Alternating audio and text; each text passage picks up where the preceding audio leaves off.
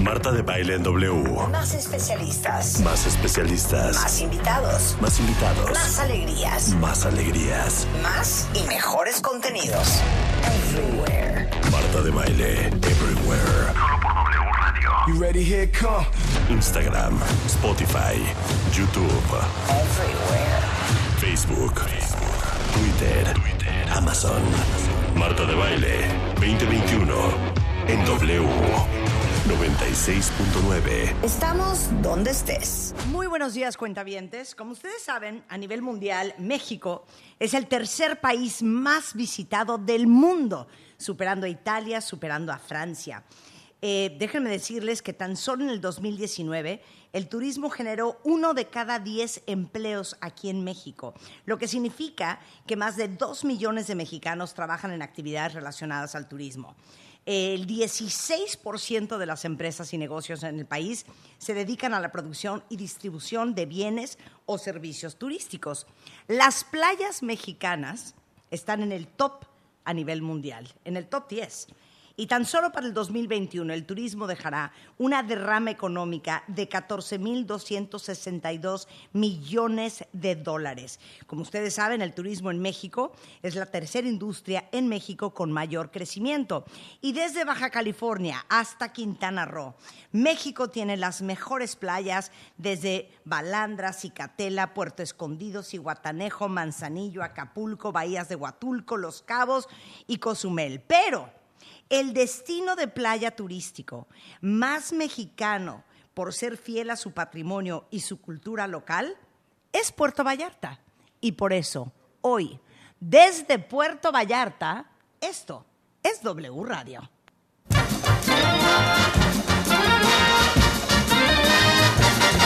The most beautiful girl in the world candy. Brandy. Most beautiful girl in the world. The most beautiful star in the world. She isn't Garbo, isn't deep trick, but a sweet trick who can make me believe it's a beautiful world. Social, not a bit. Natural kind of wit. She'd shine anywhere, and she hasn't got platinum hair. The most beautiful house in the world. Y por eso hoy, Things Puerto Vallarta, cuentavientes. Vamos a tener a nuestro maestro Ariel Grunwald, que vive en Puerto Vallarta, y vamos a hablar con él desde las reglas espirituales para una vida más plena. Vamos a hablar de la raicilla, que es el destilado mexicano, Uy. que le surge a todos conocer. Vamos a tener a Lorena Mor Barajas, Miss Trans Global México, que es una figura trans súper reconocida, querida y respetada en Puerto Vallarta. Vamos a hablar de, ahora sí que, los 10 errores que deben evitar para todos ustedes que este año o el que sigue o el que sigue se quieren casar en la playa. Déjenme decirles que se pronostican que imagínense ustedes que 2.5 millones de bodas en Estados Unidos en el 2022, uno de los destinos favoritos a nivel mundial para casarse es Puerto Vallarta. Y vamos a arrancar el día de hoy frescas como una lechuga. ¿Cómo no? Viendo esta bahía espectacular. Muy alegre. Luis Villaseñor, director del Fideicomiso de Turismo de Puerto Vallarta. Bravo. is in the house. Gracias, gracias. ¿Qué tal esta entrada, mi queridísimo No, no, Luis? no, mejor imposible. ¿Sabes ¿no? qué? Salud, Luis. No, oye, estamos estamos celebrando con raicilla. Si ustedes nos escuchan un poco ebrias en la siguiente hora y media, es porque a Rebeca ya se le subió. Más que Ya nada. nos estamos unos shots de raicilla. Que pro- vamos a hablar. Viene Jorge de la. Jorge Luis Carvajal, que es productor de raicilla. Marta, vas a amar ese, lico, ese elixir. Es ¿no? Es el elixir de los Es dioses. elixir. Exacto. Pero es de acá, de Puerto Vallarta. Claro, por supuesto, aquí se produce, por supuesto. De aquí nace. Es de las. Es un, un primo hermano del mezcal, más o menos, ¿no? Es correcto. Y toda la música que vamos a oír. A ver, súbele, Leo, súbele. Va a ser como así, mira. Ándale. Exacto, exacto, exacto,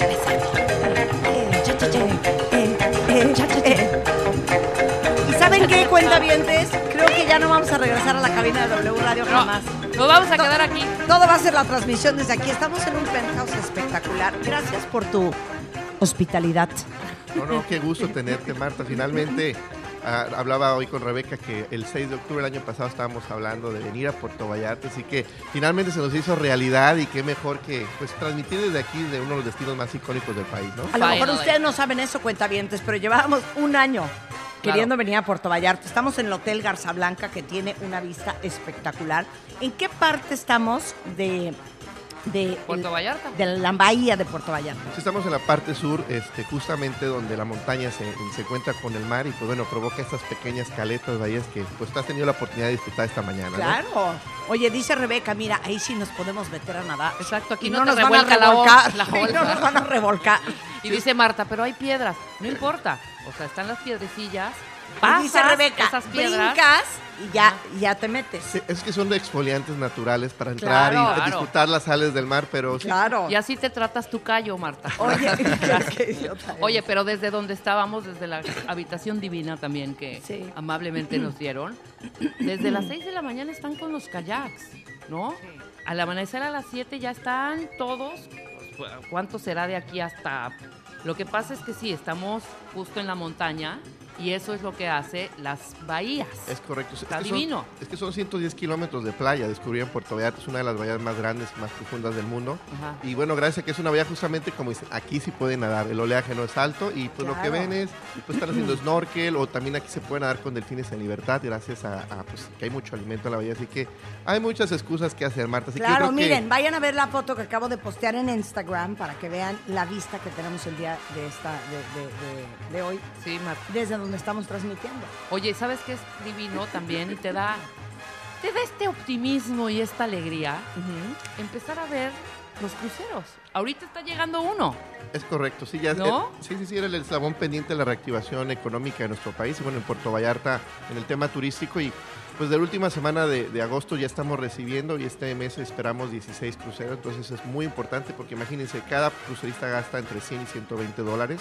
Y si estamos hablando que vienen entre de 2.500 a 3.500, pues es una importante rama económica. Oye, fíjate que le preguntaba yo al, al- al mayordomo que nos llevó a nuestra habitación anoche, cuentavientes, Luis, eh, le dije, ¿qué, qué porcentaje de eh, los huéspedes son nacionales y qué porcentaje son este, extranjeros? Y me dijo, pues mire señora, la verdad es que yo creo que el por lo menos 80% es extranjero y el 20% es nacional. Y entonces yo dije, a mí, me- a mí siempre me ha traumado, y seguramente a ustedes también, cuentavientes, que cuando vas a cualquier playa en, en México, y no es diferente para Puerto Vallarta, te pones a platicar con los güeros que ves de junto y te dicen que vienen de Finlandia, Sí. que vienen de Noruega, que vienen de Francia, este, o Canadá o Estados Unidos, y dices, qué impresionante que hicieron una travesía tan larga para venir a lo que nosotros tenemos a tiro de piedra. Sí, es correcto. Como dicen ahí, llaman paraíso, pero nosotros los patasaladas, eso se llama casa, ¿no? Así Sí, que- exacto. que- que- que- Qué dicha y suerte, ¿no? Vivirlo Claro. a diario. Y no pagar por ello. Fíjate, tengo un amigo que vivía en Querétaro y me dice, yo renuncié todo, me voy a Puerto Vallarta, tengo que trabajar mucho para tener una vacación al año. ¿Por qué trabajar cuando lo puedo tener gratis? Que renunció a exactamente, todo. tiene Digo, toda, "Wow, toda la razón. toda la razón. Oye, pero entonces, ¿qué porcentaje en general en Puerto Vallarta, eh, tú que estás encargado de toda la, eh, la cuestión del turismo, es nacional? ¿Cuál es extranjero? Digo, también estoy pensando, Luis, en mis cuentavientas que están solteras. Claro. Sería un buen lugar para venir a encontrar novio. Ah, claro. A ver, ¿de dónde vienen? Pues mira, el 55% previo a la pandemia era Ajá. este, norteamericano Ajá. y un 45% nacional o Ajá. internacional, vayamos. Sí, sí. Pero el, del grosso, pues realmente un 80% vienen de Estados Unidos, seguido Sí. de Canadá. Y eh, teníamos Inglaterra, que teníamos vuelos directos a Londres y Manchester. Ahora está por el tema de las restricciones en dicho país parados, pero esperamos a final de año O regrese. Tenías vuelos directos de Londres y Manchester a Puerto Vallarta. Es correcto. Es broma. Sí, tenemos de Panamá para el sistema sudamericano que llegan muchos colombianos eh, y también de Finlandia en su momento para los nórdicos y bálticos y rusos que llegaron en su momento. O sea, vuelo directo Helsinki, Puerto Vallarta. Es correcto. Es la ruta más larga de Finnair, 12 horas y media del vuelo directo. Oye, estuvo durísima la pandemia. Sí, pero bueno, así que aquí los vallartenses siempre han sido muy, muy echados para adelante, siempre eh, trabajadores. Bueno, tenemos una dicha que es una bahía que, bueno, de hambre no nos morimos. Aquí que si pescas, que si hay mangos y Que si bajas un coco, Oh, Rebeca es experta en eso. Exacto. Claro. Y, y, pues bueno, cuando la apertura, pues así que todo mundo, desde el 15 de junio del año pasado. ¿Cuándo eh, abrieron? El 15 de junio del 2020 fuimos de los primeros destinos y aquí reconocer la- el gran compromiso que a- asumieron los, los empresarios en medir todos los, eh, implementar todos los protocolos, e invertir en, en la señalética, en los nuevos cupos y bueno, abrimos con un 30% de tope, o sea, no era ni rentable, pero era peor estar cerrado, ¿no? Claro. Entonces, eh, gracias a ese compromiso de los empresarios, la apertura del gobierno del Estado y el municipio de hacer las cosas para que pues, un destino como Puerto Vallarta no podía seguir, aunque podían abrir los hoteles, pero la gente viene de vacaciones, no viene a estar en una habitación y no se pueden usar las áreas comunes. Entonces, bueno, fue un proceso donde los vallartenses asu- asumieron su responsabilidad. Y bueno, hoy por hoy hemos ser- fuimos el mejor destino de los tres más importantes que tienen, reciben turista internacional. Tuvimos el mejor cierre en 2020 y este 2021 seguimos siendo punta de lanza y, y avanzando. ¿no? Oye, me decía igual nuestro mayordomo que lo entrevisté largo y tendido de aquí a que caminábamos a nuestro cuarto. eh, les decía yo, cuentavientes, que estamos en el Hotel Garza Blanca. Y le dije, ¿a cuánta ocupación estás? Y me dijo, 80%. Es correcto, y ese es el top. O sea, 80. repuntó, repuntó Puerto Vallarta. Sí, así que tuvimos una- un retraso en la temporada eh, y rompimos récords desde abril hasta a julio de no- norteamericanos. Julio fue histórico en el tema nacional y hemos estado eh, 8 o 10% por debajo en el mercado nacional, este, pero ha sido realmente muy, muy, muy, muy benéfica la respuesta de los nacionales y sobre todo los extranjeros. Claro.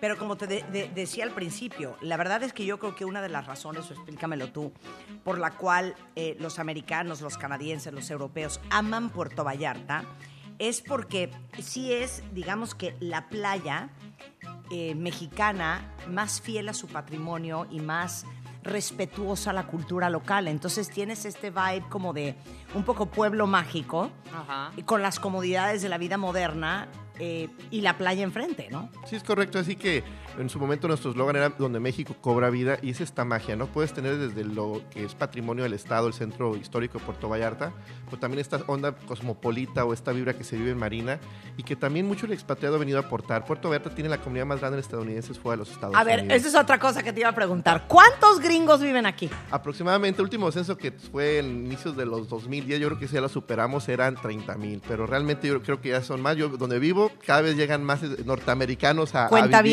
este es un buen lugar para venir a buscar marido. Claro, por supuesto, Es- porque ya vienen muchos ya retirados, ya que hicieron su fortuna, y hacen, claro, y hacen ya su fortuna, ya están hechos, Claro. maduros, ¿cómo no? Claro, mira. Marcela Lepe está con nosotros, es pintora, directora de teatro y es hija del artista más famoso de Puerto Vallarta, que es el pintor Manuel Lepe. Así Qué bueno es. que estás aquí, querida. Buenos días, bienvenidos. Y aparte queríamos, bienvenidas. queríamos invitar a gente que, que realmente conociera este lugar mejor que nadie para que nos contaran la Claro. historia, entre otras cosas.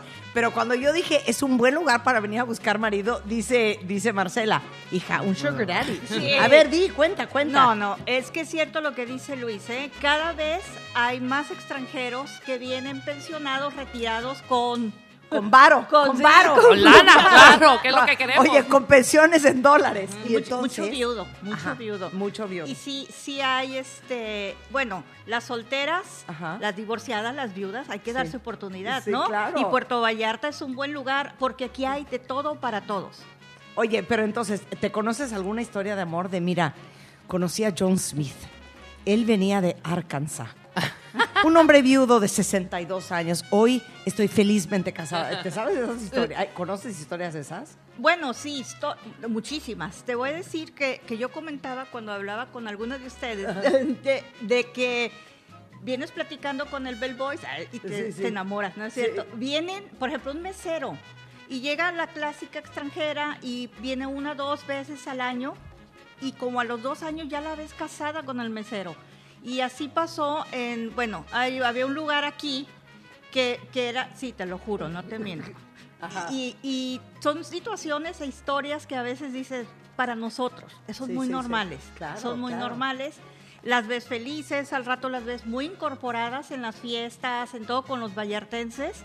Y bueno, créeme que Puerto Vallarta es, es otra cosa, porque si tú pensabas, si tú vienes con una mentalidad de fuera, Sí. eh, aquí te la cambian Claro. te la cambian. O sea, completamente amas Vallarta, Pregúntale a todos los extranjeros que han venido y hay muchísimo nacional ya también, ¿verdad? Luis, tenemos mucho nacional también. Oye, pero a ver, espérame. Pero la historia, la- la- no, sería así. ¿Te acuerdas, Marta, de Tito Sánchez? El que trabajaba ahí en Garza Blanca, ¿te acuerdas? Primero fue Bellboy, luego lo pasaron a camarero y lo- pues se casó con Jennifer. Con- Jennifer, con la Jennifer. de Atlanta. Con la Jennifer de Atlanta que Claro, cada claro. Oye, yo no te quiero decir nombres porque luego me van a escuchar. Y no- nos van a correr de Puerto Vallarta, pero yo te puedo decir, hay una famosa de cierta A ver. empresa muy fuerte que la, es de productos dulces Ajá. y se vino a, a Puerto Vallarta a pasar un verano y pues ¿qué creen? Que se enamoró del, del lanchero. No manches. Y el lanchero tiene una pensión muy importante desde los Estados Unidos y ella se quedó a vivir acá a pesar de que pues se dieron cuenta que una amaba la naturaleza, el otro la, el otro la playa eh, y por ese bronceado perfecto. Y, pero bueno, son esas historias y así hay muchas que no podemos balconear de que es un golpe de suerte, porque o sea, el chavo sí se casó con una hija de una empresa global de los Estados Unidos que produce eh, productos dulces. Así de güey. Así que... La, la heredera de Mars. No, de No, Mars. yo sí te puedo platicar porque no me escucha. Mi inquilina es Rosie, pero se llama Rosalía. Ya no se llama. Ok, Ro- Rosie, ¿de dónde llegó a Puerto Pero espérate? ¿De Rosie ya no se llama No, Rosie, se llama Rosalía, Rosalía. Rosalía. De los Altos Pero de Jalisco. ¿De dónde venía? No puedo decir malas palabras, ¿verdad? Ay, claro Venga, que sí, claro, puedes decir lo que tú quieras. Venga. Es que ¿De Rosie. dónde venía Rosie? Yo, Rosie venía de Hawái. De Fíjate que, Ajá. que, que dicen que somos muy similares en Ajá. el clima y todo. Pero bueno, Rosie se vino para acá porque le encantó Vallarta. Y de pronto me dice, oh, yo tengo un problema. Y luego me preguntaba, ¿hablo como gringa? Sí, Rosie, chingado, es chingado. Y se enojaba porque todavía no hablaba como mexicana. Te lo hablo porque ya no está, ya, ya falleció. Y de pronto un día me dice que si podía eh, meter a alguien al departamento porque iba a vivir con alguien. No, hombre, llegó con uno y le dije, Rosy, ¿estás segura? Mucho más chica que ella, José se llama. Eh, vendía, José vendía plata en la playa. Y fueron felices hasta el último día de Rosy. historia. Hasta el último día. Porque tú los veías, juzgamos, tú lo sabes. Claro. Y entonces dices, no, pues le va a sacar la lana a Rosy. No, no, José siguió trabajando. amaba a Rosie. Claro. Sí. ¿Sabes qué? Ahora Rosalía. Rosalía. O sea, Puerto Vallarta ofrece amor. Ahora, Sí. ¿nos pueden contar, Luis y Marce, para todos los que nos están escuchando en el resto del país, hay mucha gente que nos escucha en el resto del mundo, incluyendo Estados Unidos, la historia de Puerto Vallarta? Bueno, ahí me volteé a ver. ¿Desde cuándo? A ver, ¿quién, es que, quién se va a mira, él se sabe la historia, Ajá. Digamos, Ay, sí. turística. Sí, claro. Y, de acá bueno, para acá. y Marce nos va a decir las los datos no conocidos, los A ver, datos curiosos. A ver, arráncate, Bueno, Luis. este Puerto Vallarta data eh, eh, de 1851 cuando don Guadalupe Sánchez decide establecerse aquí y es un, un punto muy importante resaltar porque el mexicano es hospitalario por naturaleza, pero Sí. nosotros en Puerto Vallarta decimos que el- somos hospitalarios porque lo tenemos en el ADN. ¿Cuál fue la razón? Es de que en esta bahía llegaban barcos para llevar productos para la producción de plata en las montañas. Hay dos pueblos muy bonitos, Cuale y San Sebastián del Oeste. No es San Sebastián de España, es el de Jalisco, que data de 1664. O sea, es un pueblo muy viejo. Entonces, había arrieros que llevaban sal para el proceso de la plata. Entonces, don Guadalupe Sánchez decidió establecerse para dar servicios, hospicio a estos arrieros. Entonces, siempre nosotros decimos, bueno, son años y años de tradición O sea, turística. 1851. Es correcto, que decidió establecerse porque ya venían a la bahía, a llegar a los barcos cargueros. Y no había nada. Puerto Las Peñas se llamaba. Es Puerto Las Peñas. Puerto Las Peñas. Y bueno, y si nos vamos remontando ahorita que me Sí, recordó no. Marce, bueno, esta bahía siempre ha sido un, un área de refugio para los este, piratas o los galeones españoles que venían de la, la- eh, la compañía de las Filipinas, que eran de Acapulco, porque aquí se podían abastecer de agua, de productos y esconderse de los piratas. Y se llama la Bahía de las Banderas porque cuando llegaron los es- es- exploradores españoles, vieron este grupo indígena con astas y ban- tipo banderolas y bueno, le llamaron así bandera de banderas, ¿no? Y bueno, se hizo el tema de la, de la plata en la montaña y hasta 1851 a- eh, don Guadalupe Sánchez decidió establecerse, pero siempre había habido Pero que flujo. puso un hostal para Puso un- albergar a esta gente. Sí, o sea, pues una, una casa se estableció y ofrecía servicios de lo que... El primer vehículo en Vallarta. Entonces, de hecho, eh, fue de las, fue- fuimos siete familias fundadoras. Y don Guadalupe Sánchez es el que tenía el primer vehículo y es lo que dice Luis, hacía servicios, ¿no? De logística, vaya a Sí. decir. Y bueno, pues Y los cargaban la sal y la plata. es correcto. y Entonces, entonces, Pues bueno, llegó la, la, la, la, Revolución Mexicana y pues se abandonaron la- las minas y pues bueno, Puerto Vallarta cambió su vocación de esto de logística a, a la agricultura, a la pesca. Llegó, en su momento tuvimos aquí, bueno, pues llegó la segunda guerra, la primera guerra mundial, aquí se hizo mucha pesca de cartílago de tiburón que se mandaba para a Estados Unidos para producir aceite y mandárselo a los guerreros, a los soldados. Y bueno, después llegó una, una compañía de, de- de- de este mismo caso para la Segunda Guerra Mundial, perdón, seguimos en el tema agricultura. Aquí tuvimos a una empresa de plantación de plátano, tuvimos un tren en su momento, un ferrocarril pequeño que traía una comunidad que se llama Ixtapa Plátano a la, a la costa. Entonces, pues bueno, traemos esa vocación hasta que, bueno, pues llegó aquí hablando de, los, de las historias de amor. En los 60 se grabó una película, más de 15 que se han grabado hasta entonces, Uy. hasta ahora. Y pues bueno, se grabó una película que se llamaba La Noche de la Iguana, que venía este, Richard Burton, el, el Brad Pitt del momento, y Sí, bueno, que claro. venían a grabar esta película a- aquí a nuestra ciudad. Y pues bueno, él casado y, y, eh, Elizabeth Taylor, que todo el mundo la conocemos, ella también casada, creyeron que en este pequeño pueblo pesquero remoto en México, que pues bueno, con trabajo llegaban a una pista de terracería aviones, nadie se iba a enterar de que se habían visto casualmente eh, en nuestra ciudad. Entonces, pues bueno, a través de, a partir de ese momento, pues bueno, se volvió a ser más turístico el destino porque, bueno, la, la producción, este, ellos establecieron una casa acá, bueno, se divorciaron con sus respectivas parejas, se casaron y bueno, tuvieron una casa acá que, bueno, es un hotel de nueve habitaciones hoy. Así que oye, yo no sabía que Elizabeth Taylor tenía una casa en Puerto Vallarta. Sí, cómo no. Sí, se llama Casa Y la iba a comprar. Michael Jackson antes de. No me digas. Sí, porque Bueno, ya ves ahorita nos que- cuentas sí. todo ese chisme. No, no, aquí en la, se llama Gringo Gulch esa colonia y pues imagínense, o sea, chisme a flor de piel ahí porque, bueno, sí. ¿Gringo qué? ¿Se apellida? Gringo Gringo Gulch. Gulch. Ok. y es muy colorido, está justo atrás del centro de la, de la iglesia de, de la ciudad. Y pues bueno, se vienen, ellos se casan y se divorcian, ya sabemos que tuvo un amor, un amor muy tormentoso como los huracanes que pasan enfrente de sí, Puerto sí, Vallarta. Este, entonces, pues bueno, ellos hicieron este nidito amor y se rumora, por hablando el tema de amor, si tienen amigas que se quieren casar muchas veces con hombres guapos, flacos y exitosos y de mucho dinero, Sí. se pueden quedar en la habitación de Elizabeth Taylor que vale 3.500, 4.000 dólares la noche. Seguramente van a robar algo de su espíritu, se rumora que anda por ahí. Y pues bueno, aquí establecieron su, su nidito amor, su, su casa eran dos, está unida por un puente que es una réplica del puente de los suspiros en Venecia. Entonces imagínense, se dicen que fue para unir la casa con la alberca. Entonces se rumora entre los vecinos que, porque imagínense, Elizabeth Taylor, inglesa, guapa, famosa, y andando en bikini, que imagínense las vallartenses de aquí entonces era con el traje de baño y esa playera encima que te hace el cuerpo escultural pintado, porque pues la- realmente en México en esos tiempos éramos un poquito más del pudor, ¿no? Claro. Entonces dicen que ese puente también lo hicieron pues para no incomodar a los vecinos, porque imagínense en aquel entonces la, de, ya salió la inglesa otra vez semidesnuda, a nomás alborotar el gallinero de nuestros Claro, gallos claro, locales. ¿no? Entonces hay muchas historias muy curiosas de amor en, en Puerto Vallarta y bueno, esa es la que se volvió más icónica y pues nos puso en el mapa turístico. Y desde entonces... Mira. El jet set no deja llegar. Las Kardashian, Bra- esta- estuvo Brad Pitt hace algunas semanas, Richard Gere está haciendo una casa en la zona, este, Richard Gere está haciendo casa en Puerto Vallarta. sí, ¿eh? al norte de la ciudad está haciendo casa. Entonces, eh, como hablamos muy bien, también es un lugar de retiro, es un lugar mágico. Y algo que les encanta aquí a las celebridades es que nadie las molesta. Ahí van, vas caminando el malecón y dices, ah, ahí va Richard Gere, qué guapo, qué viejo, qué joven. O sea, nadie juzga, todo el mundo te deja hacer. Entonces, creo que eso tiene que ver mucho que desde nuestros inicios hemos estado acostumbrados a atender a celebridades. Diana, cierra ese vuelo ya. Es que dice Dianita Sunrise. Ya estoy buscando vuelo para irme a Puerto Vallarta a encontrar a mi Sugar Daddy. Ah, aquí le ayudamos. Oye, aquí le dice, ayudamos. dice Luis Rodríguez, oye, la mejor vacación que he tenido es cuando viajé a Vallarta. Ahora quiero regresar sola. ¿Creen que me pueda encontrar el amor de mi vida? Claro. Oye, o dice, o mínimo un buen empleo. Ah, las dos cosas, lo que quieras. Las dos Pero primero cosas. el empleo y de ahí va a salir el buen, tra- el buen novio, ¿no? Oigan, otros chismes y otras historias fabulosas de Puerto Vallarta. Yo no tenía idea que Richard Gere estaba haciendo casa aquí. Ya me dio celo y envidia, ¿eh? No, bueno. Eh, que regresando, veas. Marcia nos va a contar otras historias. Hacemos una pausa celebrando eh, México hoy desde Puerto Vallarta en W Radio. Marta de baile en W. Llega a Puerto Vallarta. Esta es una transmisión especial de W Radio. Puerto Vallarta en vivo. Solo por W Radio. Estamos de vuelta.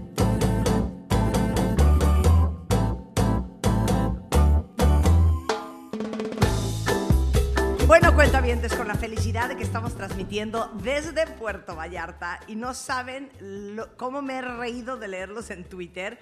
Ahora que ya dije para todas las cuentavientes solteras, oigan, y todos los hombres solteros que también están no, en otras no, partes del país y del mundo, claro, que en Puerto Vallarta se puede venir a encontrar el amor. y porque también una hay viudas.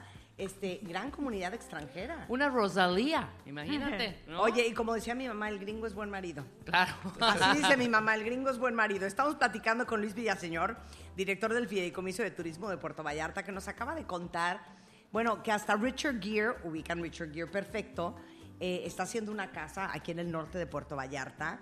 La cantidad de gente famosa que ha pasado por aquí, que Richard Burton y Elizabeth Taylor también tenían casa acá.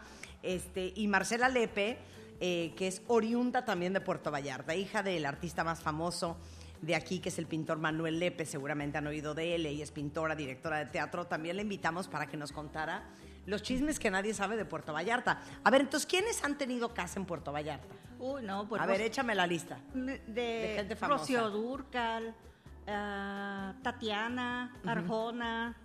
Bueno, tiene el potrillo. El al- potrillo, al- al- el- el- bueno, eh, Alejandro Fernández, este, también aquí el profesor Girafales, que para el tema de Latinoamérica, que aman al Chavo del Sí, Ocho, sí, sí. dice, quiero ir a Puerto Vallarta y quiero toparme con el profesor Gi- eh, Girafales. Él también vivía acá en Marina Vallarta. sí.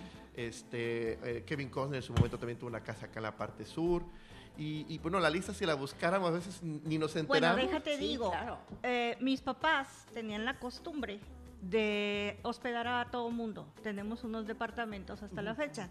Ringo Starr, cuando Ah, hizo la película El Sí. Cavernícola, estuvo en uno de los departamentos con Bárbara Bach y se quedaban tres, seis meses en Vallarta. El que venía muchísimo era Peter O'Toole, eh, que nos debe. Ya no, ya no, Aprovechando, que nos quedó a deber.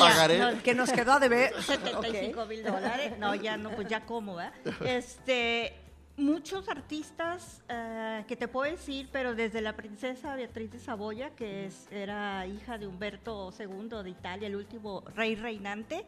Tienen muchas personalidades que a veces, eh, bien lo dice Luis, ¿eh? yo comentaba una anécdota que un día estábamos en la playa y me dice un primo, oye, esa que está ahí es tu amiga, ¿no? Le digo, pues no sé, estaba de espaldas, yo no veía. Dice, pues sí, se me hace bien conocida. Y ya se levanta y le digo, menso es Madonna. sí, se- ¡Wow! Aquí en la playa de las gemelas, que está aquí a un lado, es que no es una de las mejores playas. Y yo, menso, le digo. Es Madonna. Sí, pues, ah, con razón se me hacía conocida. Yo dije, es amiga de Marce.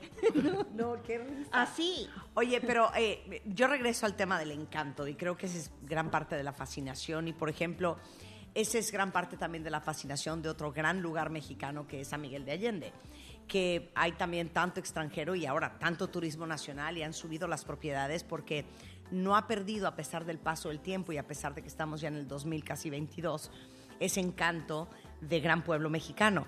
Y, y creo que eso es algo con lo que ustedes, y si nos quieren contar un poco la historia, han luchado mucho para que Puerto Vallarta no se, eh, a pesar de que es una ciudad que tiene eh, pues toda la oferta que podría tener cualquier otra ciudad cosmopolita, que no se vuelva en una ciudad, yo creo que de las cosas más tristes que vimos muchos, ¿no? Ajá. Es como, por ejemplo, en Playa del Carmen, que era lindísimo, Corte A, hoy ya hay tiendas departamentales. Es un mall con mar. Es, es un, mall, con, mar, un horror, ¿No? un horror.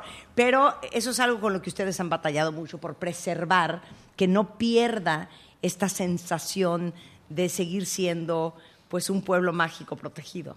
Sí, es correcto. Así que creo que la magia ha sido de que toda esta gente que decide venirse a vivir o, que, o visitar es esta magia de que se vive en México, se viven sus tradiciones y que cuando vienen se vuelven hasta portavoces, porque esta misma comunidad extranjera dicen... Son hay que- defensores no, no, no, odian Halloween. No se debe festejar Halloween, se debe festejar el Día de Muertos, ¿no? Sí. Y participan en las peregrinaciones de la Virgen de Guadalupe. Entonces, se han hecho muchos esfuerzos, por ejemplo, en el centro de la ciudad no se pueden construir edificios, Bien, este, para bien. que ya fue Bien. nombrado Patrimonio Cultural del, del Estado de Jalisco. Este, se ha buscado dar un poquito más de ordenamiento en la ciudad para que, por ejemplo, aquí en la montaña no se permite construir, La una tercera parte de la bahía no, se no hay carretera, lo cual mantendrá siempre ese encanto. Y hay estos ecoloch que vamos a hablar más adelante, el tema de, de wellness que se han vuelto muy de onda.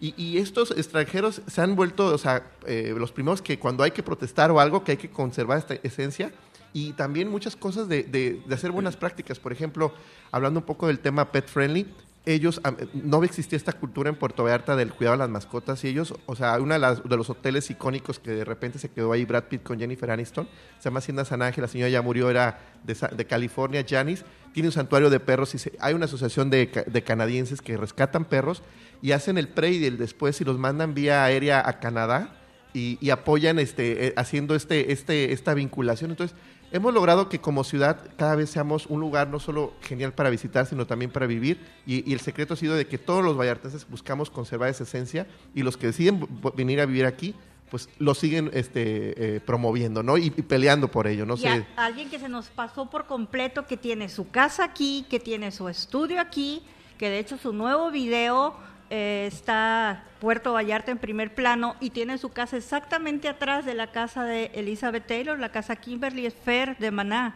Ah, ok. Tiene su estudio de grabación y él vive en el Gringo Gulch, en el- la colonia El Cerro del viejo Vallarta. Y tiene un hotel también, de hecho, Sí. el Hotel Azul Así de es. Fern de Maná. Este, Oye, nos a ver, aquí, aquí dice, vamos a echarnos un, un- un trompo a la uña. A ver, pregunta para cualquiera de los dos. Vamos a ver. ¿Por qué se llama Puerto Vallarta? En honor, bueno, tú Tú- dilo porque es que a ver, yo- es- tú di- bueno, en honor de don Ign- Ignacio L. Vallarta, Ajá. te digo que se llamaba Puerto Las Peñas. de, de- de Santa María Guadalupe. Guadalupe, de- sí, porque fue fundado un 12 de octubre. Entonces, de, de- de diciembre, ¿no? No, de octubre, es De correcto. octubre, ah, dije, ah, ya. Virgen de Guadalupe me sonaba. Entonces, pero tú dilo, dilo. ¿Cómo es? Sí. A ver, Bueno, son... Es que lo dice así como. muy bonito. Bueno, fue honor a uno de los, de los jurisconsultos más importantes del país. De hecho, en la Ciudad de México tiene la oportunidad de ir al Zócalo. Ahí está su casa, Ok. atrás de la catedral. Ahora es el Centro eh, Cultural Español y tiene una terraza muy bonita para ver el Zócalo. Entonces, pues bueno, nombre de él eh, eh, fue nombrado, fue cambiado cuando se hizo Puerto Vallarta municipio. Le cambiaron el nombre a, a- a la ciudad de Puerto Vallarta. A la ciudad de Puerto Vallarta. Oye, dice Michelle, mi prima se fue a trabajar de dog walker de americanos, o sea, de pasear perros. Corte A, ya se casó con un gringo. ¿Ves? Les estoy diciendo, tú muy bien, Marcel, tú muy bien, les estoy diciendo, la onda está aquí en Puerto Vallarta. Oigan, a ver, Oye, espérame, antes, antes de pasar. Pues la Durcal hizo famosa la Ah, canción de. Juan Gabriel, La La, Guirnalda. Guirnalda. La Guirnalda. No, Exacto, no, sí. el puerto de Vallarta. Es, es correcto. ¿No? Y ella venía, era una gran amante también de la, de la ciudad. Y, y- y, pues bueno, así muchos artistas, también otra que estuvimos aquí y que volviendo a la, la esencia, eh, los extranjeros le llaman la zona romántica el Mexiterráneo porque da una onda como si estuvieras al sur de España. Y casualmente aquí se grabó una película en los noventas de se llama Limitless, no, no, dos- 2000, perdón. La Eh, vimos, la sí, vimos. con, con Robert De Niro, eh, este, eh, este, ay, se me fue el nombre, Bradley Cooper. Sí. Y bueno, toda la película decían que estaban en el Mediterráneo, pero pues ¿Era bueno, gran- era el Mexiterráneo, era Puerto Vallarta. ¿era Puerto Vallarta Sí. Limitless? Sí, Limitless Esa aquí no se me grabó. lo Sí, sí, sabía. sí, aquí se grabó la Ubican perfecto que Bradley Cooper encuentra la una pastilla que se la toma y se vuelve súper poderoso. Claro, sale corriendo en el malecón y cuando sale el carro, lanzan el carro, el vehículo un acantilado, es aquí en esta parte sur de la bahía. Y así como esas 15 películas, Chihuahua en Hollywood, también hubo una, la de Everything Everything, una afroamericana que no Ajá. puede to- salir del mundo porque se enferma, porque tiene un virus muy raro Sí. y que se escapa con el, se le escapa la mamá con el novio a Hawái, pues no era Hawái, era Puerto Era Vallarta. Puerto En Vallarta. el, en el Majahuitas, en nuestra playa y que lanza de un risco. Entonces, así muchas películas La de hecho. Derby rumbo a Río era Vallarta. También en Puerto Vallarta, o la del Depredador en los ochentas con el Gobernator, aquí estuvo y todavía puedes ver el, el- el- el helicóptero bombardeado ahí. Qué risa. Oye, me decía Luis hace un momento, eh, para todos los, los que les encanta la comedera, algo muy chistoso que ha pasado en Puerto Vallarta es que de repente gente que se retira acá de diferentes nacionalidades del mundo dicen, oye, pues voy a poner un restaurante eh, de lo que de, de lo que es mi país y de lo que la comida Griego, por que ejemplo. griego, por ejemplo. A ver, cuéntanos esa historia. Sí, de que aquí muchos, este, hay- eh, Puerto Vallarta cuenta con más de mil restaurantes, más de 30 cocinas y su riqueza o, o lo que lo ha convertido en una beca gastronómica es de que muchos extranjeros se han venido a vivir acá y que hoy por hoy te puedo decir que viene a la mente así exóticas, austriaca, este, danesa, tailandesa, eh, un griego que, que era chef en un crucero y siempre pasaba por Puerto Vallarta. y dice, Yo cuando me jubile yo me voy a ir a vivir a Puerto Vallarta y voy a abrir un restaurante griego, ¿no? Y así ya están llegando en efecto multiplicador, ya se abrió otro Y restaurante. llegó y abrió. Y llegó y abrió, y exitoso, tiene, tiene un dip de berenjena, odio la berenjena, pero bueno, en Uy. esa forma que lo hace el, el señor, delicioso, y que bueno, pues así muchos extranjeros han decidido abrir. Hay otra historia que se llama el restaurante La Cigal, ella panameña, él este, francés, estaban viajando por, Ameri- por, por- por- por las Américas, pasaron por aquí y, de- y dijeron vamos a terminar el viaje y regresando vamos a abrir un restaurante, un bistro en Puerto Vallarta. ¿no? Entonces, realmente la escena gastronómica es muy fuerte Muy en el vasta. destino. Y bueno, antes de- de irnos a seguir en eso, en el tema también de, de- hablando de celebridades, aquí se han grabado series de Netflix. Estuvimos la de Mosquito, que es una serie muy famosa que se grabó. Saving Jacob, que estuvo aquí el super, creo que era el actor de Superman, acá estuvo también grabando una película. Henry Cavill. Sí, y, y estuvo también, eh, ahorita recientemente Eugenio Derbez estuvieron acá grabando también una la de Acapulco, que no es en Acapulco, es tan bonito Vallarta que dicen, miren a grabar la de Acapulco, acá por- Mira. eh, eh, hicieron un hotel un en- aquí al sur de la bahía, eh, lo cerraron por completo y, y trajeron vehículos antiguos, así que pues Puerto Vallarta pues también es una meca para el tema de cinematografía, ¿no? Por toda esta oferta que hemos ido ah, compartiendo poco a poco. E Divino. infinidad, videos musicales, infinidad. Ajá. Muchísimo. Viésemos venir a hacer nuestro video musical aquí. Por supuesto. Sería genial. Usted ya a ver, viésemos venir. Viésemos venir de verdad. Se les está haciendo tarde. Se nos está haciendo tarde. Sí. Oigan, este, eh, me preguntan mucho aquí en, en Twitter. A ver, ¿cuántas playas hay? Es Bahía de Banderas. Correcto. ¿Y por qué se llama Bahía de Banderas? Bueno, nos gusta saber. Sí, como comentabas ar- as- a- anteriormente, se llama porque cuando llegaron los exploradores españoles, vieron un grupo indígena este, cascate- cascaltecas que eran de esta zona y portaban lanzas con unas tipo estandan- estandartes. Con sus entonces, banderas. Con sus banderas, entonces por eso se le llamó la Bahía de, las, ba- Bahía de Banderas, al espacio geográfico. Y bueno, aquí eh, conviven tres municipios, Cabo Corrientes, eh, que es la parte sur, el municipio de Puerto Vallarta y el municipio de Bahía de Banderas. ¿Cuántas playas hay? Pues bueno, playas, podría decir las mejores, pero en cuanto eh, podemos hablar de su litoral, son 110 kilo, más 116 kilómetros de, de- de litoral. Las top son este, pues la, la- la- la playa de los muertos, que es donde conviven todos los visitantes, como nuestro Copacabana, es el Mediterráneo, con toda esta onda de edificios blancos, con muchos ¿Y beach por qué se llama Playa de los Muertos? Porque, ah, bueno, ahí decían, antes fue un A ver. ¿cuál versión te sale? A ver. Hay dos versiones. Dicen que, que una, la, la, así, la, de leyenda y dándole misticismo, es de que ahí, como es la playa más amplia en la bahía, a un lado está un río, el río Cuale, este, decían que llegaban los galeones ahí de abastecerse de agua y de productos de la bahía, entonces que ahí se libraron muchas batallas entre eh, piratas y galeones o grupos indígenas locales. Y harto muerto. Y harto muerto. Y harto Ah, hubo muerto. harta sangre en esa zona. Y otra también porque en su momento llegó a haber una pista ahí de, de- para avionetas. Este, y ahí también se ubicaba un cementerio. Entonces, por eso también le, le llamaron, porque había un cementerio ahí que la playa de los muertos. Entonces, a mí me gusta más la de los ¿Cuál, cuál te galeones. sabes tú? Sí, es eh, la de los piratas y se venían y robaban el- la plata y el oro y había muchos muertos. Claro. Esa es y los enterraban ahí. Era un panteón donde venían a, a enterrar también. Esa es otra que yo me sé. Y ya no, a mí, yo le comentaba a alguien con quien hablé, le dije, yo cuando tenía como 11 años, que nos metimos a bañar, yo sentí que me tocaron los pies, ¿no? Y yo, pues un pez, ¿no? Pues eso piensas. Sí. Entonces mi hermano se va hasta el fondo y dice, no, son unos huesos. Era un esqueleto. Era un es- broma, eh, no, te lo juro. Era un esqueleto. No mientas por convivir, No. Marcela.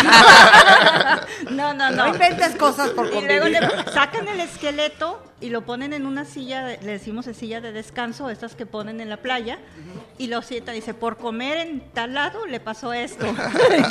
no voy a decir dónde va. Y de- muchas fotos, pero sí, sí es cierto. Sí había Hay muertos. restos todavía. A mí me toca, me tocó, o sea, yo no soy de aquí, no estoy inventando. Sí, cierto, es Playa de los Muertos porque sí había muertos, sí había esqueletos. Es igual cuando quitaron, ¿te acuerdas? El Parque Hidalgo era un panteón y lo quitaron, hicieron un parque y pues era un panteón, así que imagínate, había cadáveres. los ojos. Sí, y el nombre así como Playa de los Muertos, pues todo uno decía muy... Claro, spooky. Oye, y te tengo que hacer esta pregunta. Viene, viene. ¿Cómo rankea eh, Puerto Vallarta con respecto a otras playas? Y te voy a decir por qué. Eh, para muchos nacionales también dices, oye, no puede ser ya los precios de X o Y lugar. O sea, que casi casi tienes que venir con euros, porque si no, no te alcanza.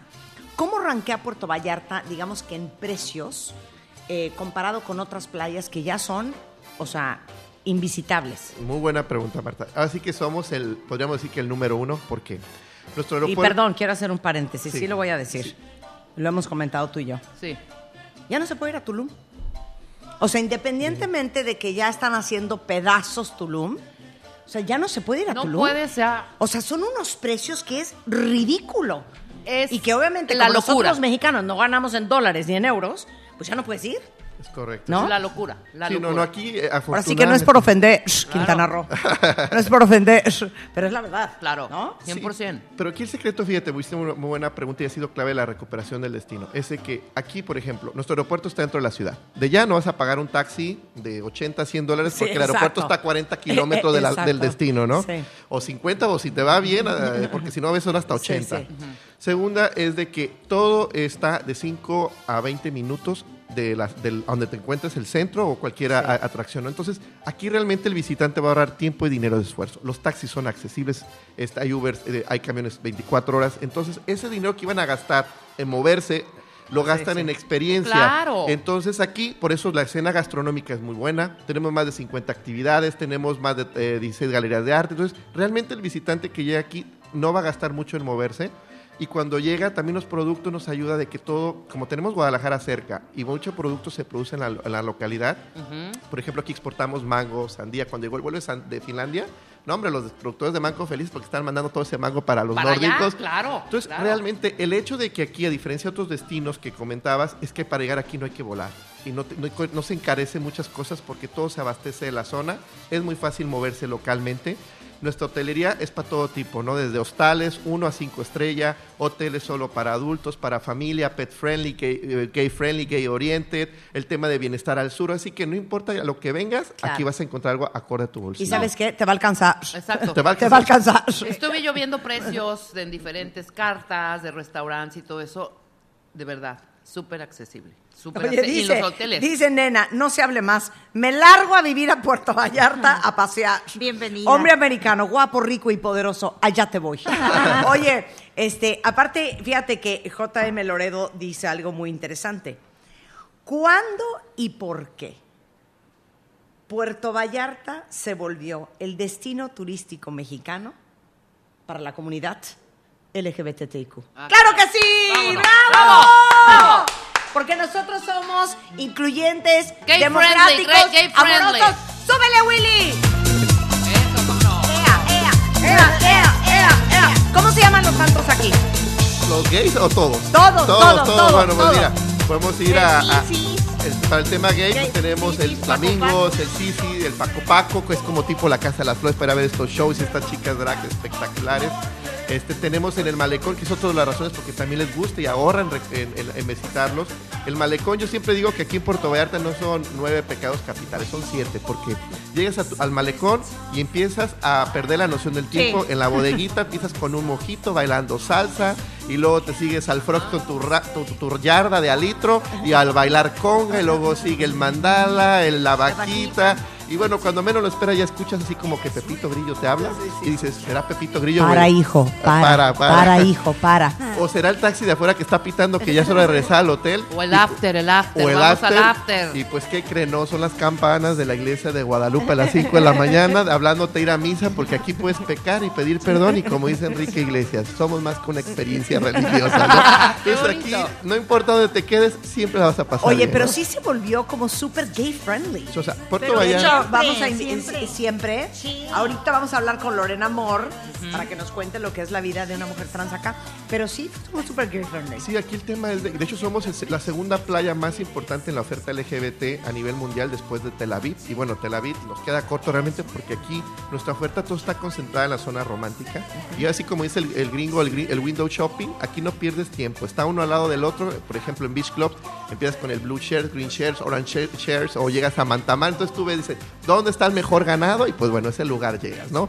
Y la misma de la oferta eh, este, de la vida nocturna, la calle Lázaro Cárdenas reúne todos los bares, discotecas. Entonces hace que pues la fiesta sea muy agradable. Y la razón de que Puerto Vallarta se volvió un destino muy abierto es porque, bueno, eh, vivimos del turismo, siempre hemos tenido una, una vocación al servicio y respeto a otras formas de vivir y convivir. Y gran porcentaje de estos expatriados que empezaron a llegar en los 80s, 90s, eran de la comunidad LGBT. Entonces ellos necesitaban un lugar donde pudieran este, convivir.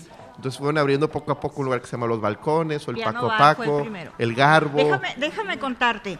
Eh, cuando yo estaba mm, chica, que teníamos en, en la casa de ustedes mucha. mm, todo tipo de artistas, poetas, todo, ¿verdad? Yo me enseñé, la educación que recibimos los vallartenses es muy respeto, abierta, sí. respeto totalmente. Yo vi dos chavas francesas que se dieron un beso en la boca, yo tenía como cuatro años.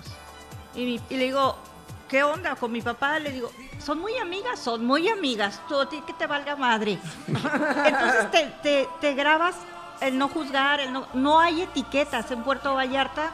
Y yo también digo, la gente que viene de fuera se acopla a nuestra manera de pensar y a recibir siempre con los brazos abiertos a quien sea. Porque nosotros, Puerto Vallarta, siempre hemos vivido del turismo. Y a los vallartenses nos han enseñado eso. Así que bienvenidos quien quiera su sugar daddy, que quieran ver. Claro. No hay ningún problema. ¿Sí o no, Luis? Que ya así que no importa la motivación de viaje, la razón, siempre van a encontrar la mejor experiencia. Ay, Sí. qué sensacional. Oigan, de verdad, qué placer haberlos conocido. Eh, ¿Qué es lo último que le quieren decir a toda la comunidad de cuentavientes que los están escuchando? Que están fascinados. No, pues que los esperamos pronto, que así que no importa, como les venía compartiendo, eh, la razón del viaje, siempre hay hoteles para todo tipo de presupuesto. Tenemos más de 50 actividades al aire libre, más que otros destinos de playa en México, y que puedan vivir. Ahorita se habla mucho, antes de que hablaran del viaje de revancha, nosotros ya cuando abrimos, hicimos la apertura, más de vendernos como un lugar de sol y playa, siempre resaltamos nuestros atributos, y que bueno, uno de ellos es de que eh, puedes aquí nadar, nadar en la playa más pequeña de México, que es Colomitos, puedes practicar el ecoturismo y nadar con delfines en libertad, o puedes nadar con caballos gracias a la, a la profundidad de los ríos. Tenemos el cuarto jardín botánico mejor rankeado en, en Norteamérica, están produciendo vainilla, están produciendo muchas cosas interesantes ahí. Tenemos también, este, pueden tomar un tour de aquí de Puerto Vallarta, a la playa escondida en las Marietas. Este, ahora sí que más de mil restaurantes, la escena de wellness es muy buena en la parte sur de la, de la bahía, así que si no toman tequila o raicilla, se las vamos a untar en algún, corpora- algún tratamiento corporal. Absolutamente. Entonces, pues bueno, que nos sigan en nuestras redes. Estamos ahí compartiendo ese top que bien comentabas, Marta, que cuáles eran los top de las playas. Pues bueno, los muertos, las gemelas, las ánimas, Quimixto, Yelapa, que es, que es un pueblo hippie chico, bojo chic, que ahí el hijo de Bob Marley se la vivía y que es un pueblo muy pintoresco, que no hay vehículos, hay una cascada espectacular. Así que, pues que nos sigan en nuestras redes. Y ahí y- tenías Hotel Bárbara Mori y Alejandro Ibarra.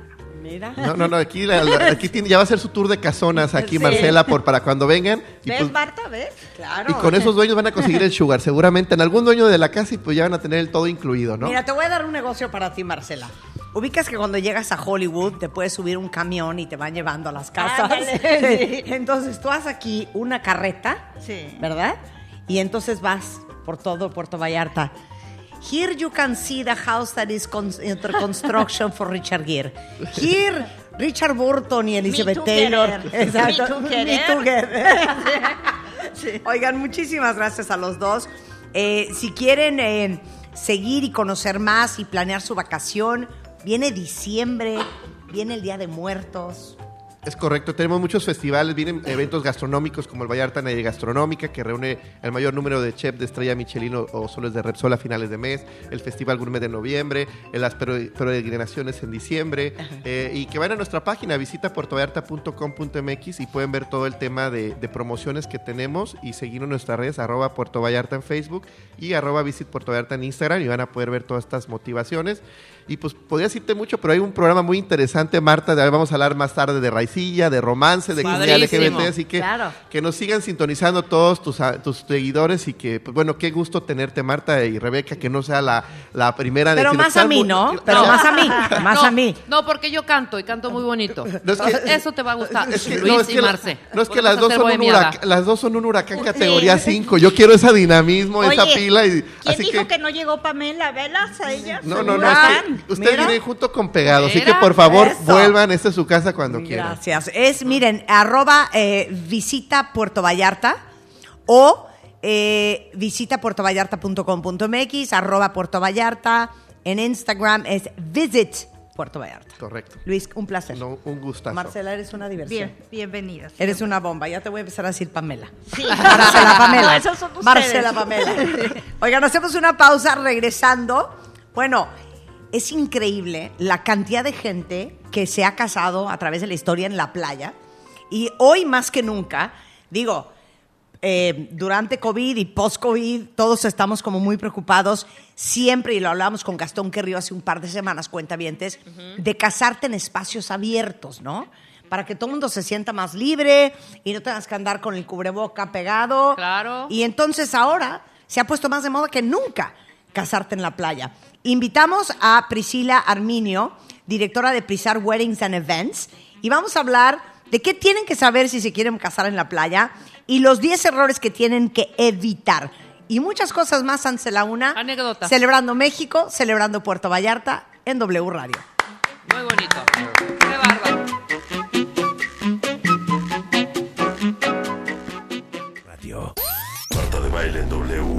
Llega a Puerto Vallarta. Esta es una transmisión especial de W Radio. Puerto Vallarta en vivo. Solo por W Radio.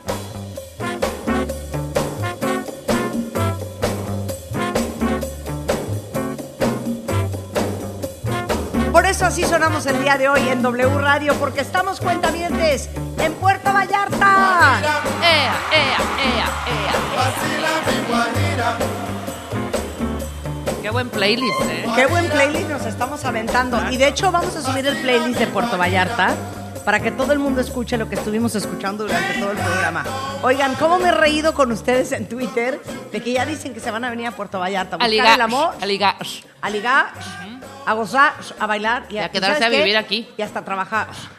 A ver, tengo una pregunta para todos ustedes. Número uno, ¿quién se casó en la playa? ¿Quién se casó en Puerto Vallarta? ¿Y quién se quiere casar pronto y se quiere casar en la playa? Porque invitamos a Priscila Arminio. Ella es directora de Prisar Weddings and Events.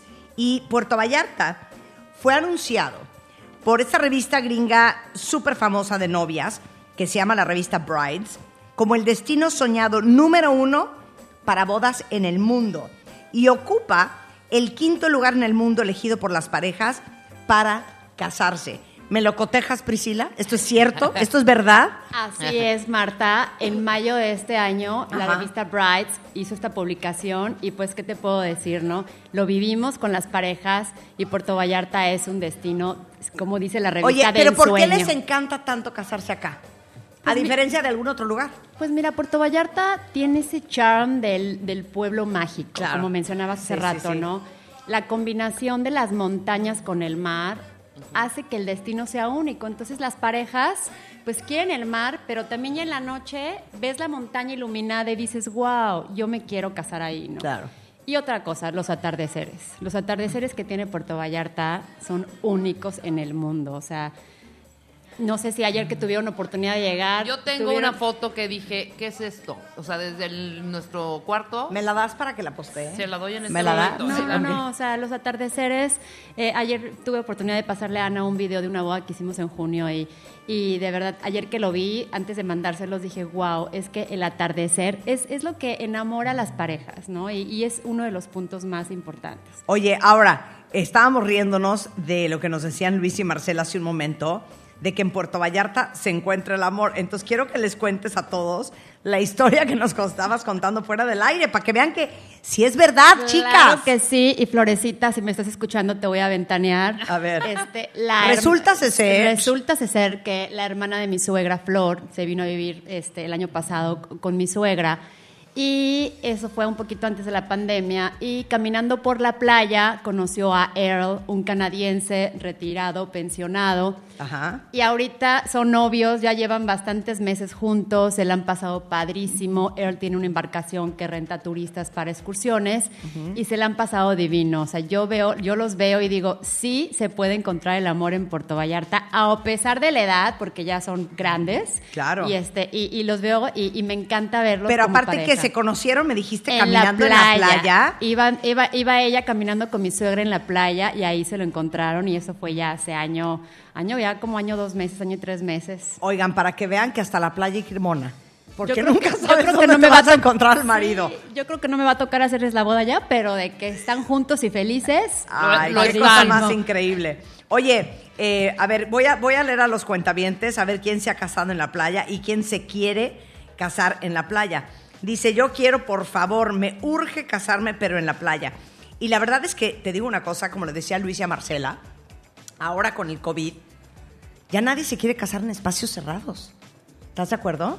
Sí, no, claro. Ahorita lo que está in es casarte en espacios abiertos. ¿Por qué? Porque cuando tienes un espacio abierto tienes la facilidad de poderte mover, cuidar más tu distancia. Claro. Y eso ha hecho que Puerto Vallarta ahorita haya habido un boom para bodas en el 2022. Ahorita ya estamos, gracias a Dios, llenos, Ajá. sobrevendidos. ¿Están sobrevendidos? Sí, la verdad es que ha sido padrísimo toda la, la respuesta de las novias. Eh, hay un, hay un, salió PNR, que es un, es un blog de Estados Unidos eh, muy importante, eh, donde hace unos, unas semanas publicó que solo en Estados Unidos, para el 2022, se pronostican 2.5 millones de bodas cifra que no se veía desde 1984. Entonces, eso solo en Estados Unidos. Entonces, imagínense todo el mundo. O sea, es una cifra que de verdad el 2022 va a ser el año de las bodas, sin duda. Claro, oye, a ver, decíamos, vamos a decirles los errores que no deben de, cometer a la hora de decidir casarte en la playa. A ver, el número uno dices, planear tu boda en la playa en los meses de julio a septiembre bajo ninguna circunstancia. Así es. ¿Por qué? Porque son los meses donde más hay probabilidad de lluvias, huracanes. En cualquier playa de México, eh, ya sea Cancún, Los Cabos, es Puerto Vallarta, esos meses son los que hay más lluvia. La, el calor está a tope, la humedad es fuertísima. Y entonces ya, la verdad es que había, antes había novias que nos decían, es que no puedo casarme otra fecha más que agosto. Ok, te la hacemos. No, no, no. O sea, eh, les platicaba que hace un par de años en una boda poniendo una carpa. Tuvimos que cada fue de risa, o sea, me hubiera gustado grabar ese ese momento porque em, se vino la lluvia y éramos todos los proveedores agarrados de un poste de la carpa porque la carpa ya se iba al mar. ¡Cállate! Sí, Cállate se iba al mar, o sea, fue fue algo así, ahorita lo digo riéndome, pero ese día dije, no puede ser, por Dios. Y gracias a Dios la boda era un día antes, eh, eh, ese montaje fue un día antes y la boda el día siguiente. Tuvimos que cambiar todo, todo lo nuevo. Y, y sí, o sea, y en otra boda nos pasó que subió tanto la marea por la lluvia que estábamos recogiendo las bolsas de las invitadas de- del mar ahí de las No es posible, porque- claro. Sí, ent- entonces la verdad es que sí tenemos espacios en Vallarta para poder hacer una boda en verano, pero en lugares donde sean cerrados, con vista al mar, pero no afuera, porque sí corres mucho riesgo de que uno de tus invitados van a estar con un calorón que te van a decir, ¿por qué me invitaste en agosto a una boda en la playa? Claro, Entonces, claro. y también se trata de que tus invitados disfruten, no que se la pasen horrible, ¿no? Mira, de por sí para algunas de nosotras, no todas, pero yo sí soy una que sí soy como muy picky para la boda en la playa, ¿sí me explicó? Cada vez que hay boda, ¿dónde? En la playa. No soy muy, ¿sabes? O sea, ya no sabes, ya, ya empiezas a Ya no sabe uno qué ponerse, hombre. qué ponerse, ni cómo peinarse, ni cómo pintarte, ni na- nada, de cómo maquillarte, porque bueno, para, para mí en particular es como molesto, ¿no? Pero si lo veo de fuera, qué belleza, me, me encanta, ¿no? Me encanta cómo se ve, cómo, cómo esa combinación del mar, la playa, la, la ceremonia religiosa que las hacen. No, hija, viendo al mar, claro. Hombre. Ok, entonces es a partir de septiembre. A partir de octubre. De octubre. a De octubre. principios de junio, mediados de junio es como la mejor época para casarte. Oye, tienes muchísimos Sí, meses. claro, Oye, sí, sí, dices, sí. El punto dos es lo que a mí más me preocuparía de casarme en la playa. Lo acabamos de decir. O sea, claro. si ustedes me vieran el pelo en este momento, Ajá. y eso que no estamos en la peor época de calor en Puerto Vallarta, hagan de cuenta que estoy la tongolele. O sea, unos chinos. Un chinerío. que un que chinerío un- de ahí les encargo. Entonces, el pelo curly, wavy o suelto. O relamido. La verdad es que la mayoría de las novias ahorita, si me dicen, Priscila, lleg- llegamos a la prueba de maquillaje y peinado, y Priscila, quiero el, como dices, curly, wavy. No, no, no, a ver, no te va a durar el peinado. Se te vas a deshacer. Se te va a deshacer, vas a estar friseada y esponjada a las dos horas. Claro. No, por favor, es que quiero el pelo suelto. Bueno. Y lacio, ¿no? Claro. No, y Y te fuiste, Sí. te fuiste muy, muy, muy benévola con dos horas. No, saliendo de tu cuarto. Sí, Punto, exacto, ya, saliendo adiós. de tu Y cuarto. sí, y al final me dicen, ay, Priscila, tenía razón, te debí de haber hecho caso, me lo debí de haber recogido. Y sí, porque aunque, aunque la verdad es que en diciembre, enero, febrero tenemos un clima delicioso, deliciosísimo, de todos modos, pues es un poquito la humedad, ¿no? Entonces sí es recomendable que las novias, si quieren una Me vale, le voy a, le voy a preguntar a Priscila. recogido. A ver, ¿por qué Rebeca y yo nos vemos de la cola hoy? Y tú traes muy bien el pelo. Sí, tú impecable. Mi pregunta es, ¿el pelo se acostumbra al clima? No, no se acostumbra. Yo porque me lo curlé Pero es ahorita que- antes de venir. pero- Sí, no, pero es que eso a mí me hubiera durado dos segundos. Pero la corleada saliste al, al- al- al ambiente. Claro, a y la estás humedad bien. y estás impecable. Fíjate que uso en un spray que es especial para la playa.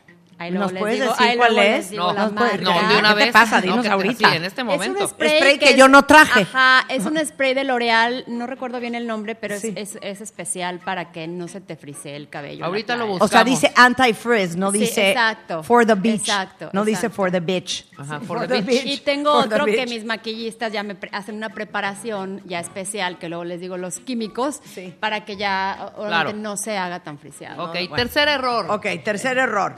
Escoger un vestido de novia de No. manga larga, muy pesado, tipo princesa, y tú sudando como en, el, en la Edad Media. Sí, claro, o sea, sí puedes ser princesa y verte como princesa el día de tu boda, pero no como la princesa Sofía ni Elizabeth, no, por favor. No. La verdad es que, y sí, los, sí hemos tenido, ¿eh? sí hemos tenido novias que cuando me enseñan su vestido yo digo, Híjole, de plano. Uy, oye, ¿qué va de plano de plumas. O sea, en Puerto Vallarta. No, no de plumas, pero sí manga larga, encaje y sí, o sea, pesado. Entonces Claro, imagínate que la novia va a caminar hacia, en la arena Sí. y ahí, y no, obviamente, este, a las dos, tres horas, pobres.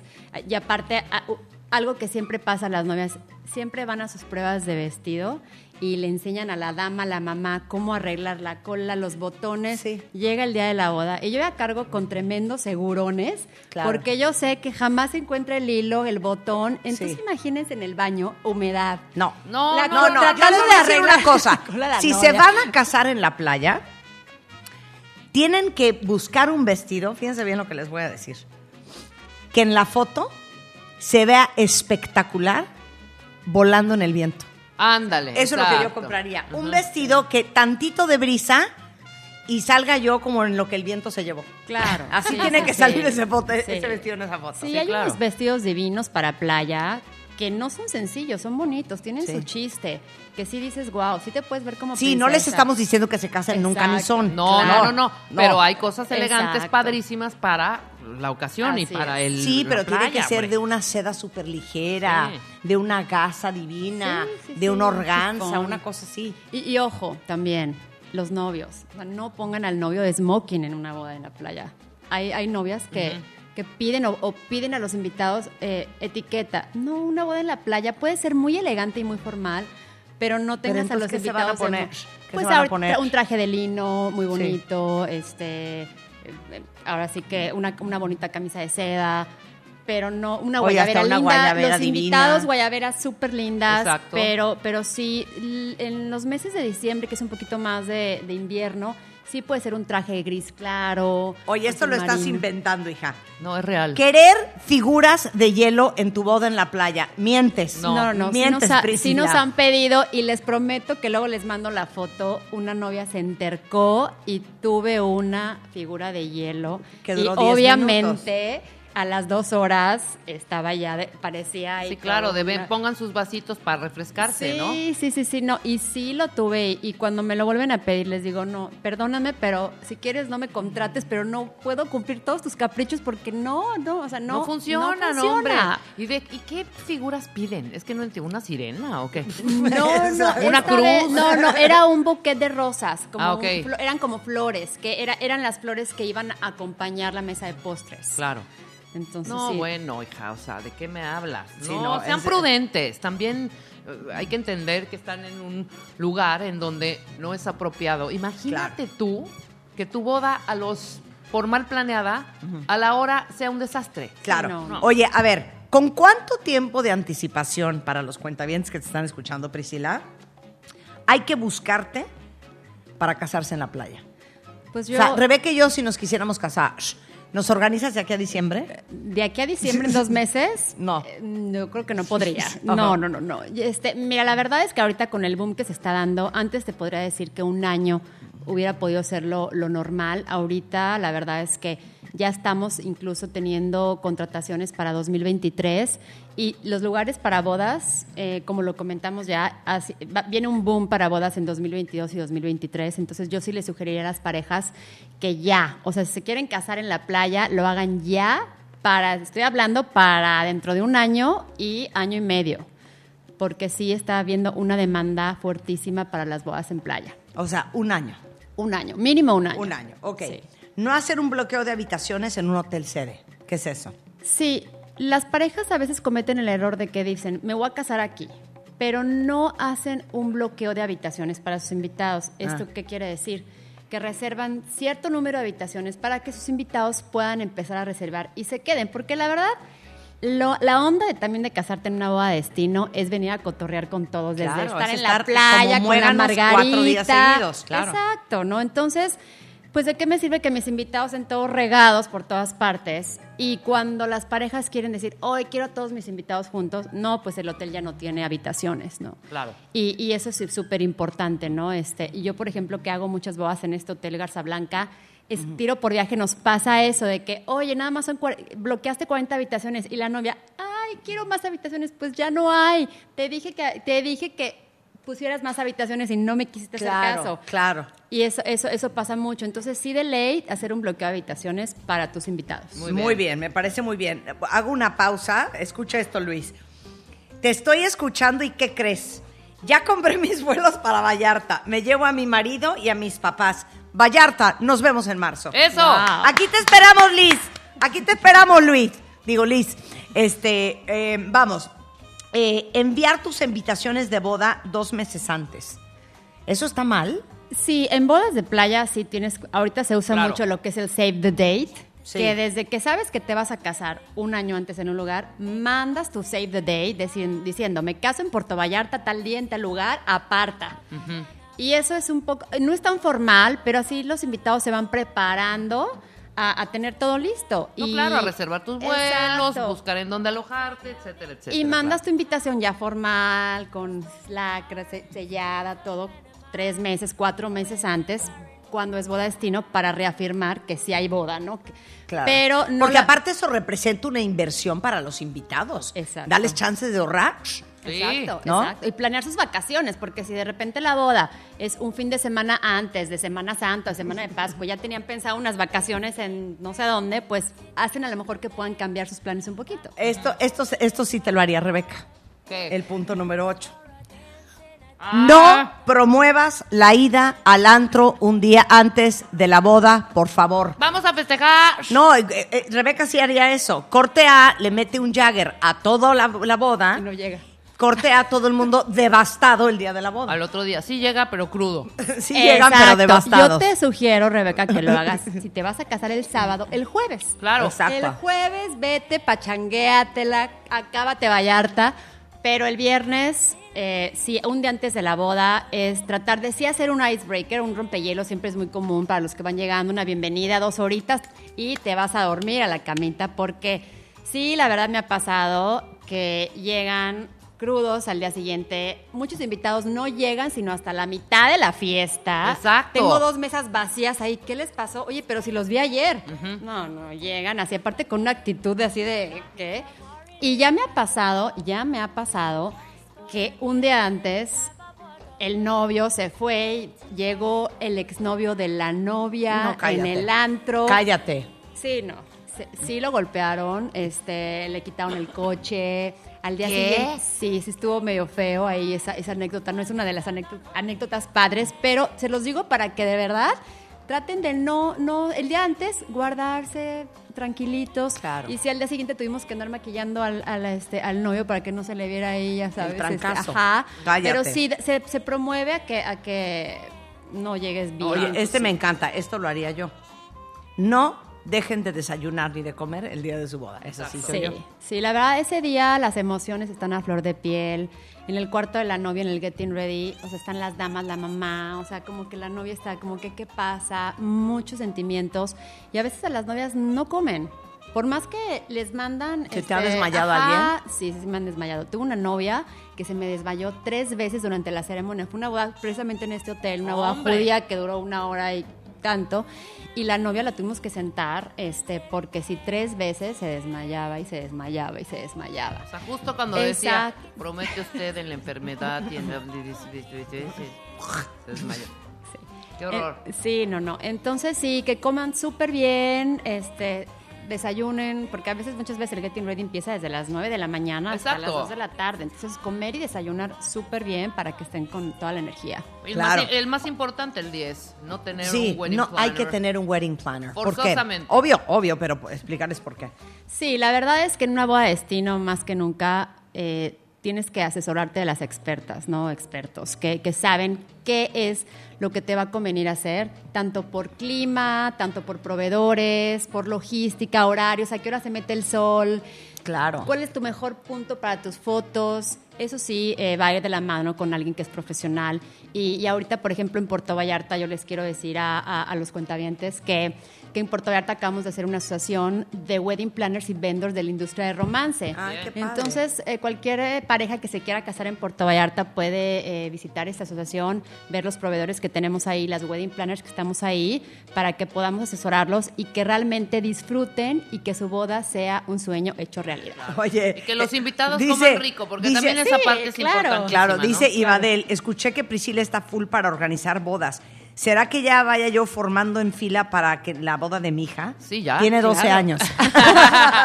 Oye, Priscila, cuenta esa anécdota que me contaste que me pareció divertidísima. Que has casado a la misma novia como tres veces, con novios diferentes. Sí, he, he tenido dos novias súper lindas eh, que les he hecho la boda dos veces con diferente novio. y la verdad es que, fíjate que tú, cuando, ya después, yo tengo 16 años haciendo, haciendo bodas y ya como que te, te vuelves como psicóloga, ya sabes, ese, ese vibra que, Terapeuta, la- ajá, claro. que te dan las parejas.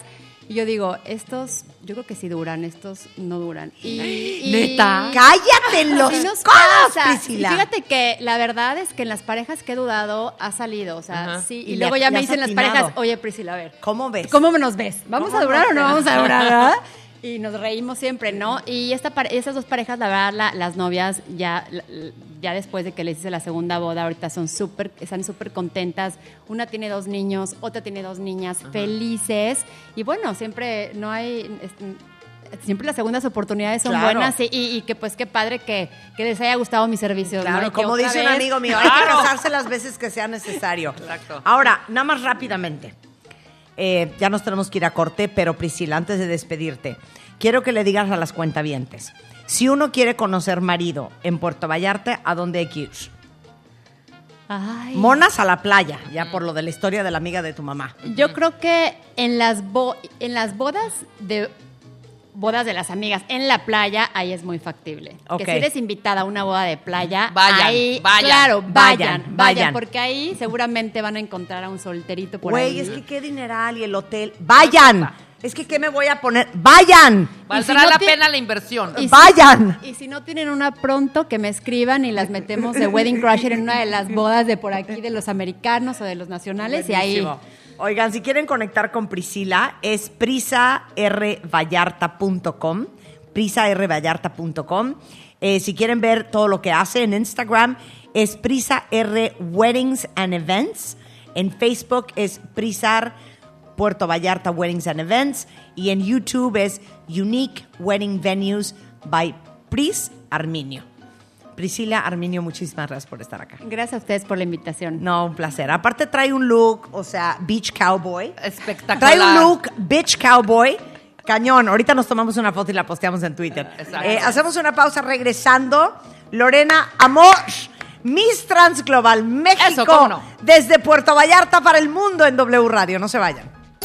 Marta de Baile en W. Llega a Puerto Vallarta. Esta es una transmisión especial de W Radio. Puerto Vallarta en vivo. Solo por W Radio.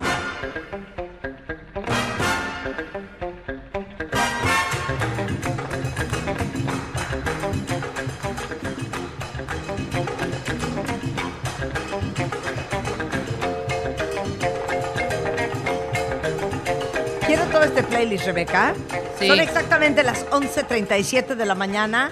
La misma hora en Puerto Vallarta, 11.37 de la mañana. No hay diferente uso horario. No. No. ¿En dónde hay no. uso horario diferente? ¿En, ¿Por allá por las Bajas Californias? No, y Sí, como ¿verdad? en Quintana Roo no es diferente horario. Ah, creo que también. Creo sí, ¿no? también. Aquí está- es 11.37 de la mañana y estamos en Puerto Vallarta, cuenta bien. En el puerto de Vallarta, como Y les diría la decíamos, Durcal. claro, y les digo una cosa, eh, como platicábamos al principio eh, con Luis, el director del Fideicomiso de Turismo en Puerto Vallarta, y con Marcela Lepe, pintora, directora de teatro, hija de este gran pintor eh, de nombre Manuel Lepe.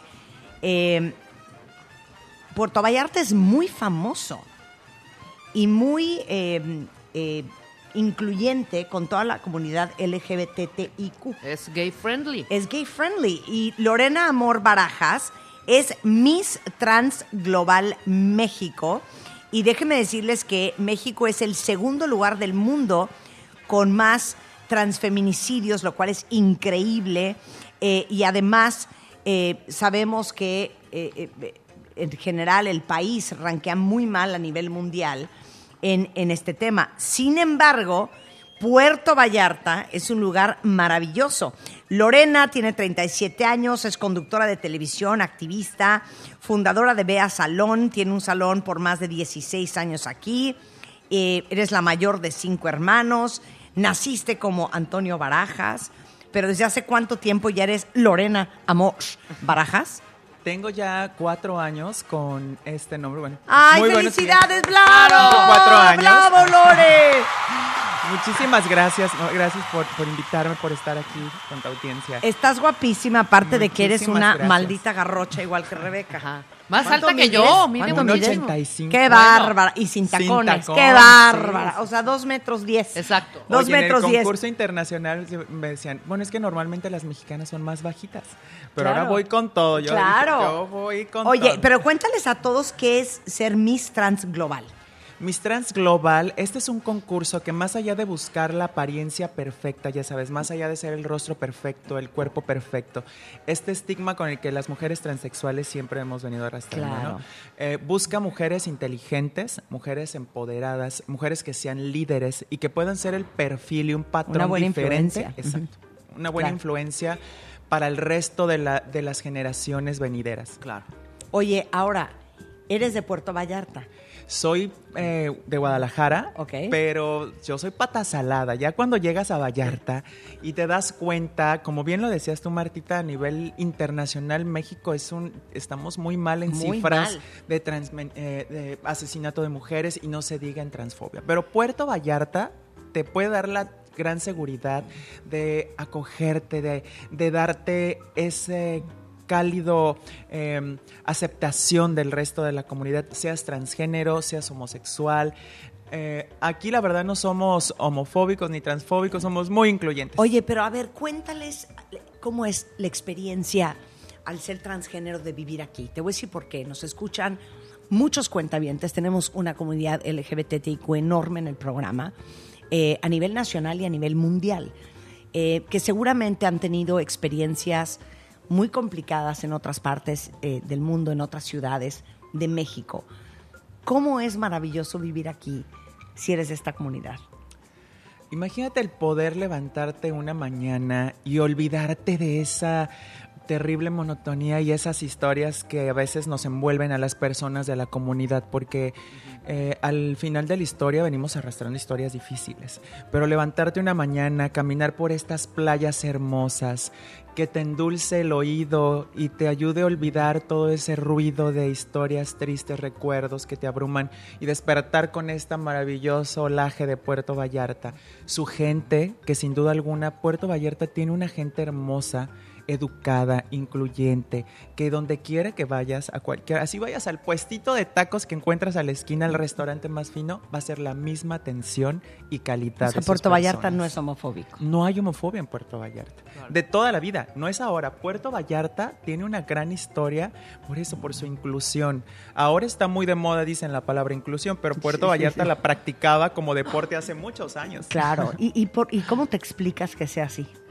Tal vez por esa tremenda influencia que he venido teniendo de, turismo a nivel internacional y que vemos desfilar infinidad de culturas, razas, colores, ¿no? De, de, la gran diversidad que hay en el mundo. Y yo creo que, como decía Luis al principio, ¿no? Eh, hace muchos, muchos años, cuando empezó esta primera ola de extranjeros, ellos lo vivían de otra forma, ¿no? Decía Marcela que ella la primera vez que vio a dos mujeres dándose un beso, ella tenía cuatro años, ¿no? Y en, en su casa, que era una casa llena de artistas, eso se vivía de una manera totalmente natural. Entonces, esta generación de vallartenses, ¿lo Ajá, dije bien? va bien. Sí. Eh, han crecido viendo esto como parte de la vida. Y, Y sin el morbo y sin inculcarle eso a los niños de, ay, no lo veas, ¿no? Como deja, hacerlo como si fuera algo horrible o algo sucio. Entonces es muy cierto, Marta, la gente ha crecido aquí y todas las generaciones ¿eh? han sido respetuosas e incluyentes al aún ver algo distinto, no les siembras ese morbo a los niños. Oye, pero lo más bonito de todo, hasta cuando lo leí me dieron así como sentimiento y ganitas de llorar, es que tú veniste a Vallarta a vivir a los 17 años buscando un lugar donde pudieras ser quien eres. Así es. Por eso es que le hago... ah, ¿me vas a- Yo también me dio ganas de llorar horrible. Eh, como persona transgénero, Ay, no siempre, no siempre tienes el la aceptación que tú quieres con tu familia porque no es naces con tantas emociones eh, aprendes tantos sentimientos encontrados, sí. que tú no cuando estás pequeño no sabes no lo que te espera en la vida entonces el rechazo de tu familia inconscientemente, no por falta de amor, sino también por miedo a lo desconocido. Entonces, pues creces solo. Claro. Muchas veces creces solo y las historias de algunas otras personas transgénero terminan en prostitución y drogadicción, historias tristes y grises. Y cuando yo salí huyendo de mi casa, yo creo que la gran ventaja que tenía es a Dios, que siempre me inculcaron mucho el temor y el amor a Dios, y el llegar a un lugar que a pesar de que en esos tiempos la fiesta, pues Vallarta es un lugar de fiesta increíble, pero también tiene la parte familiar, llega a un lugar donde me sentí dentro de- de un lugar donde... Acogida. Y parte de... Me- nunca me sentí rechazada por ser quien era, nunca me sentí rechazada por, por hablar y decir lo que sentía, por vestir tal vez con una ropa de género que no me pertenecía Claro. y que en otros lugares eso se castiga hasta con pena de muerte y cárcel, ¿verdad? Entonces estamos en la gloria en Puerto Vallarta. Déjenme decirles que Lorena parte a través de todas sus redes sociales, que es Lorena Amor Official, con doble F, para que la busquen ahorita y síganla en Instagram. Lorena Amor Official y en Facebook es Lorena Barajas. Eh, buscas apoyar y empoderar a todas las mujeres transgénero allá afuera, ¿no? Sí, el, empoderamiento de la mujer transgénero, que ya suena como muy a cliché, ¿no? Como cuando hablamos del empoderamiento de la Sí, sí, mujer sí. cisgénero. O sea, cañón, la- la- el empoderamiento de una mujer, de un ser humano, comienza desde tu infancia.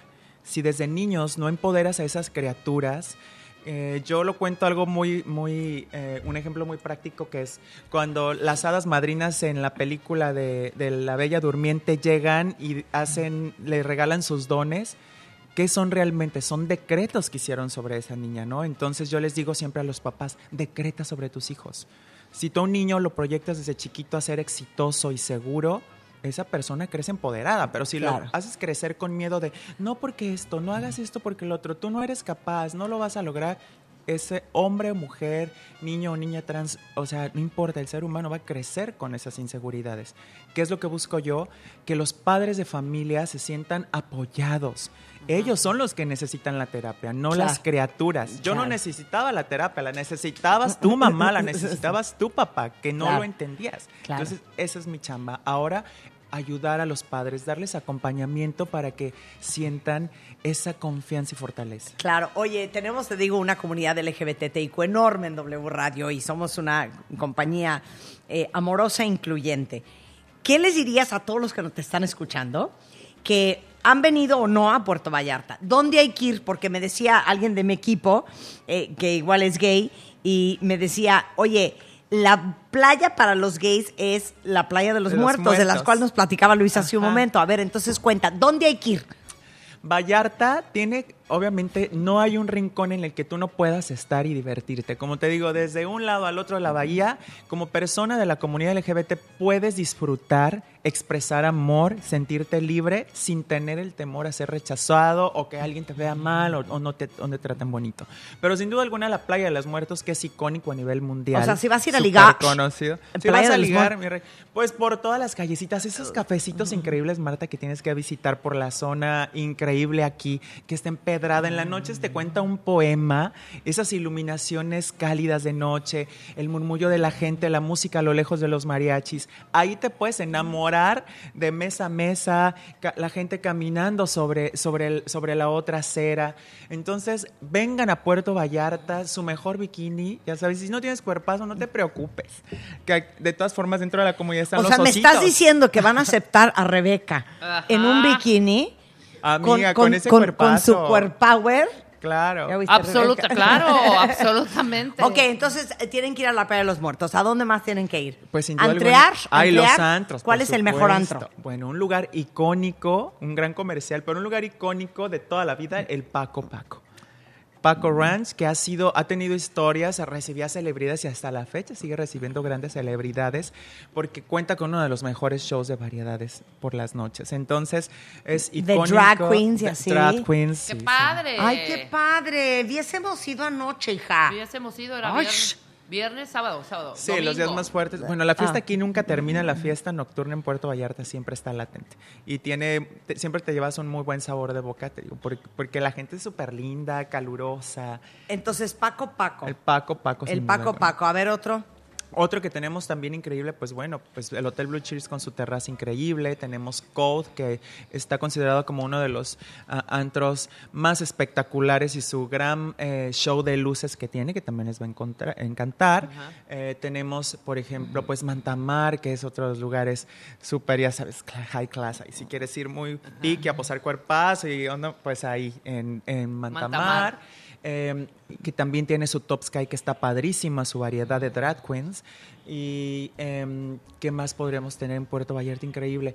Pues sus restaurantes también deliciosos frente, ah, sobre la playa, que están riquísimos. No, Bien, bueno. Bien, bueno, pues aquí me están escribiendo varios de, uy, fan, qué increíble, ya voy, ya compré boleto de avión, 100%. Dice aquí Rosángela, amé la playa de los muertos, la gente es súper bonita, el malecón, sí, mucho antro gay. Este, yo soy hetero, pero súper fiestas, ¿eh? Eh, un honor escuchar a mujeres como Lorena, te manda a decir Estefanía Gutiérrez. Qué hermosa historia de vida, te dice Paola. Qué bonito. Gracias por venir, Lorena. Oye, entonces, a ver, nuevamente, es Lorena Amor Official en Instagram y en Facebook es Lorena Barajas. Así es. Ahora sí que tú termina invitando a todos los cuentavientes de México y del mundo que nos están escuchando a venir a Puerto Vallarta.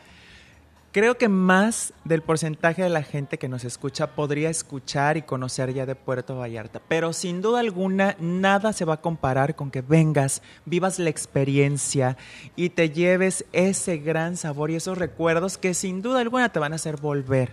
Aquí te vas a enamorar. ¿Cuántas historias de amor? Los que nos están escuchando, ¿cuántas historias de amor no han Uy, vivido aquí? claro. No, bueno, ¿No? es lo que estamos promoviendo Claro. esta mañana en W Radio. ¿eh? El amor, Que vengan, a, Vallarta. conocer el amor. aquí a Enamórense, ya saben, te enamoras, tienes quien te haga la boda, tienes todo. Oye, oh, y una pregunta que no hemos preguntado. ¿Qué? Ahora. El extranjero que viene a Puerto Vallarta es de buen ver. Sí, por supuesto. No, porque puede ser que Claro. Venga pura pelusa. No, No. no, ¿Es de sí, buen ver? Sí, sí, sí. Aquí Muy bien. manejamos nivel. Aquí hay nivel, chicas. Aquí hay así nivel. que no lo aquí hay varo. Aquí, hay varo y hay nivel. Aquí hay nivel. ¿Sí? sí, los hombres guapos y obviamente hay nivel, por supuesto. Muy bien. Oye, Lorey, qué gusto conocerte. Estás No, un guapísima. gustazo, un gustazo. Gracias por venir. No, yo Y qué encantada. linda por compartir tu historia. Yo encantado. Quiero invitarlos, si me permites, Claro. para que por favor me apoyen. Tienen que votar por México al www Miss Trans Global para que entren y ahí me regalen su voto porque voy en- Claro, voy en, a ver. quinto lugar México. ¿Qué está pasando? A ver, favor. a ver, a ver, ¿dónde, dónde entramos? Tenemos que entrar a la vez, página oficial www. Vas. eh, punto Miss Trans Global Y ahí pues obviamente pues se van al área de votos a elegir su favorita. Voten México, por favor. Así que no nos podemos quedar atrás. Esta es, esta es mi última semana decisiva para No, seleccionar a las cuentavientes, o sea, tiene que ganar Lorena, esto no lo podemos permitir. Sí, sí, solo es por votos ¿Ya te mexicanos. metiste, Ya me metí, estoy metiéndome en este A ver, momento. misstransglobal.com, México es www.miss Trans Global México. Miss Trans Global México. Ah, Aquí Miss Trans. Global, perdón. Ok, exacto. Sí. Y ahí votan por Lorena. Exactamente. Ya estamos, chicas. Muchísimas Besitos. gracias. Ha- Hacemos una pausa y regresamos. Vamos a hablar con Jorge Luis Carvajal. ¿Ubican qué es la raicilla? Que es este destilado mexicano que a lo mejor muchos conocen y muchos no. Bueno, pues Jorge Luis Carvajal, productor de Raicilla, está con nosotros el día de hoy. Más adelante, Ariel Grunwald en W Radio desde Puerto Vallarta. No se vayan, ya volvemos.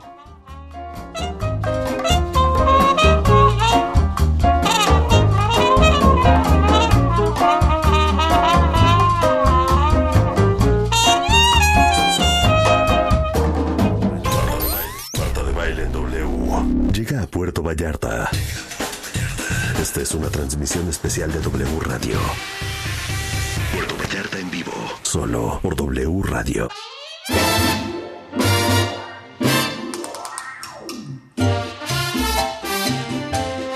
Joya de playlist cuentavientes lo vamos a subir a Spotify para que se acuerden la música que escuchamos este hermosísimo lunes desde Puerto Vallarta en donde estamos transmitiendo Hermoso. el día de hoy en W Radio. Bueno, déjenme decirles que hay un estudio reciente que hizo la Universidad de Harvard que dice que el primer tequila se hizo en las montañas al oeste del país, aunque ahora sabemos que aquel primer destilado no era exactamente tequila, sino era raicilla.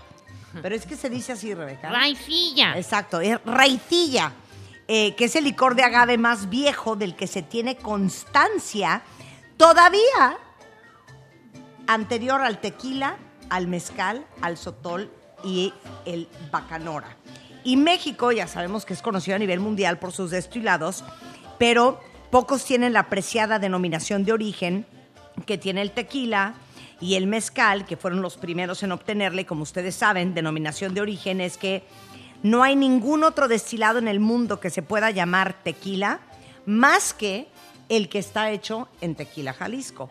Eh, luego siguieron el sotol y la charanda, que también tienen denominación de origen, pero fue hasta hace antier, mi queridísimo Jorge Luis Carvajal, productor de Raicilla, que eh, consiguieron en el 2019 que la raicilla tuviera su lugar dentro de esta prestigiosa lista de manera oficial como denominación de origen. Sí, así es. Fíjate que fueron varios, varios años que estuvimos presionando, llevando iniciativas ante el Congreso, eh, visitando a, las personalidades del INPI para poder tener esta aceptación.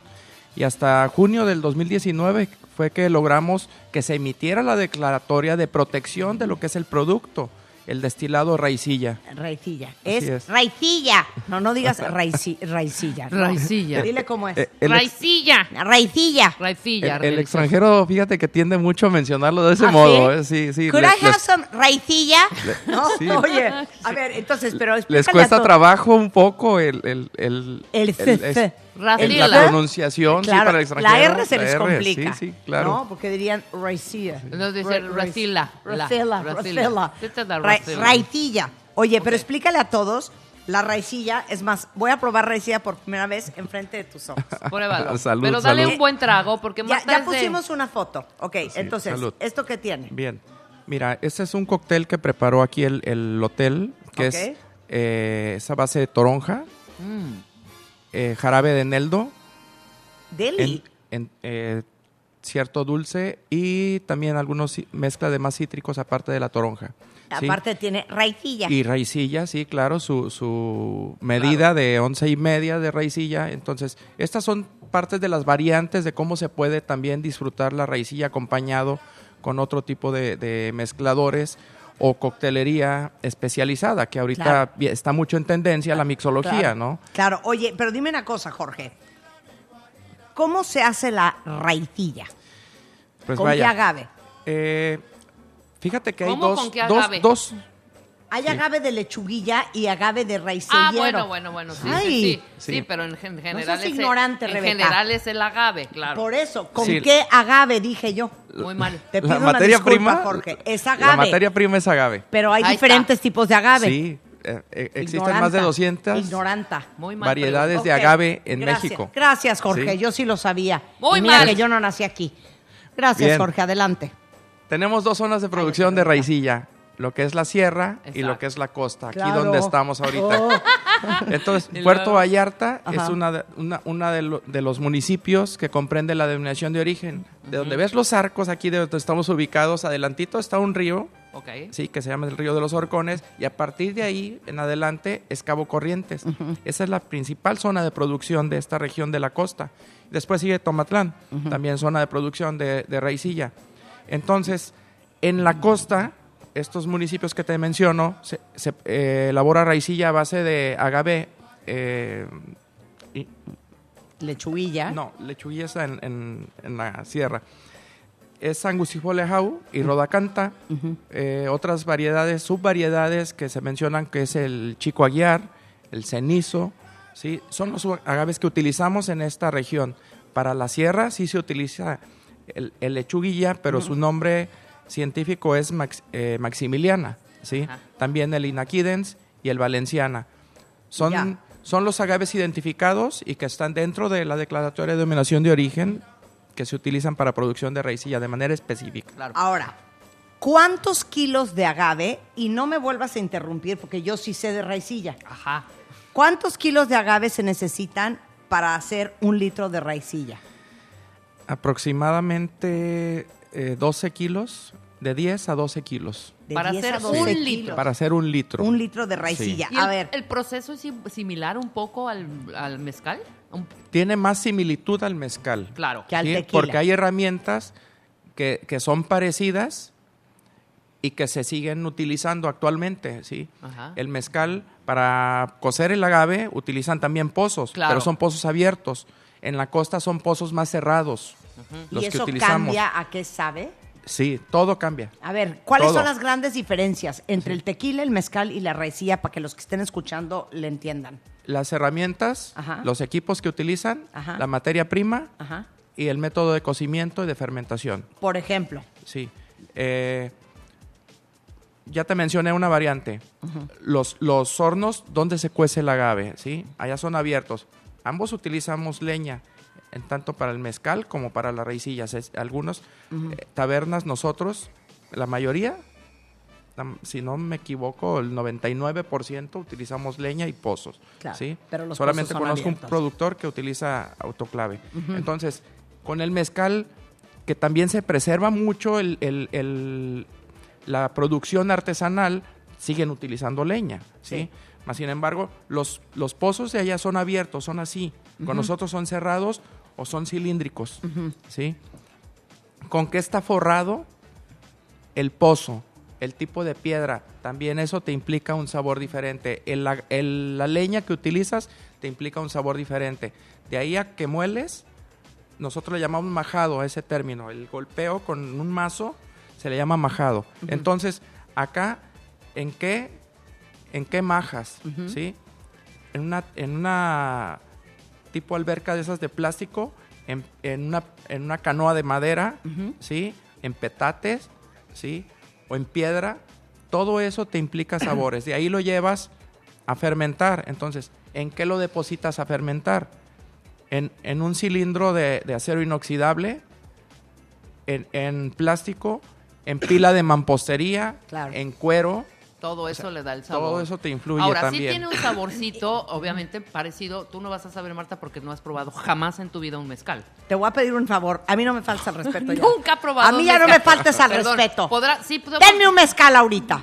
Para que veas la diferencia, sí sabe un parecido. No es igual, te voy a decir. Sí he probado el mezcal y te voy a decir una cosa. ¿Qué? Neta, neta, y no es porque estoy aquí. Sabe igual. Siento que me gusta más la raicilla. Sí, porque te voy a decir, es mucho más suavecita. ¿Es más suave? No. ¿No? Ay, mira.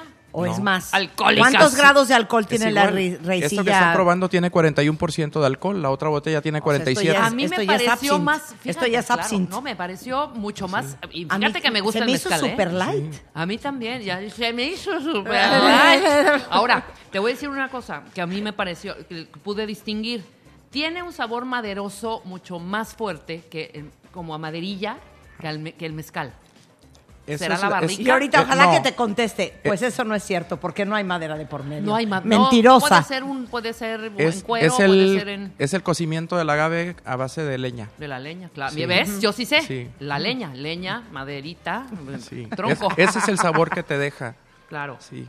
Ahora, Vaya. en este cóctel ve la maravilla para poder mezclar los sabores. En ningún momento se te va el sabor de raicilla, porque podrías ponerle lo que quieras, jugo de naranja, eh, no sé, pero nunca pierde el sabor. Esa es una característica Ajá, de la jamás. raicilla. Ajá. Que, que a pesar de lo mezcles con lo que lo mezcles y pueden ser cantidades todavía menores a lo que tiene este cóctel y la, la esencia del sabor de la raicilla y el sabor el agave lo sigues lo sigues percibiendo Claro. dentro de, una, A ver, Marta, de un prueba. cóctel mixto. ¿Por qué se llama raicilla? No es que tú Dale- quieres que vaya un ahogada al dale avión. un buen buche, un buen buche. ¿Qué es eso? Fondo, fondo, fondo, fondo, fondo, fondo, fondo, fondo, fondo. Mira, pues existen dos teorías. Perdón, no está nada mal la raicilla. Y neta, sí es la Está primera vez que la buenísima, pruebo. está No. buenísima. Está mejor que el la tequila. deberías tomar sola. Para mí. A ver, onta sola. A ver, Ahí pásame. está. No, ahí tienes, ahí está el tuyo. ¿Dónde está la sola? Ahí está. Va Marta a tomar sola, Tienes pero espérate. Pintos, colas, flautas. Pero Tienes espera. que hacer un pequeño ver, sorbo nada más. Yo no quiero que la en nota en Pero el espérame, periódico de Puerto Vallarta ser- sea que yo como- salí ahogada. Quiero ser muy profesional. Espera, A ver. espera. Tenle un poquito a la señora de agua para que se trague el pan. Aquí está. Ya, está- porque está tomando un cuernito. Espera. Ok. Lava, lava un poco la boca. Ajá. Ok. Quítate el sabor del pan. Ok. ¿Ya? ¿Lista? Ok. Toma ¿Qué la copa. Exacto. ver, como lo está es que haciendo Jorge, me está explicando cómo es. ¿Cómo es? Así vas a dar ¿Sorbo? un pequeño sorbo, Ajá. lo vas a untar en todo tu paladar Venga. con tu lengua. Muy ligero el sorbo. Ay, hijo de la chingada. Que está delicioso. ¡Órala! Ahora dale, ¡Órala! ya que hiciste Ya te, eso, te ahora debió haber- tómalo. Ahora sí, normal. tómale un traguito, trago. lo que tú. Un buen buche, un buen, un buen trago, hombre. Eso. Esta es ¡Ah! es deliciosa. O sea, si tenía una infección en la garganta, Ya ya, te la se me quitó. curó. Ya se me curó. No, sí está perra la raicilla, ¿eh? Pero es Solita. más Ahora, fuerte que el bien, tequila y ¿y que el ahora? agave.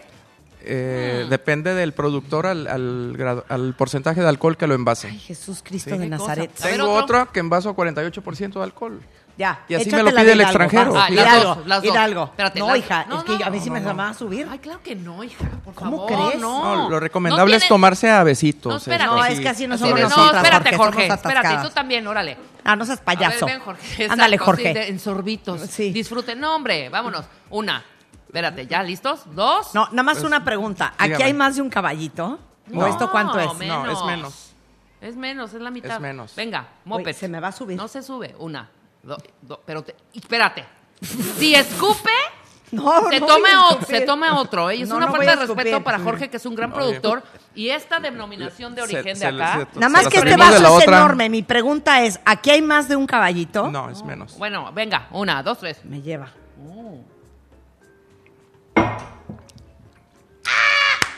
Wow. Delicioso. Ahora échale un poco. Salud. Ese, ese. Esto tiene más, espérate. Riquísimo. Ya, Marta. y Se metió un pan en la boca.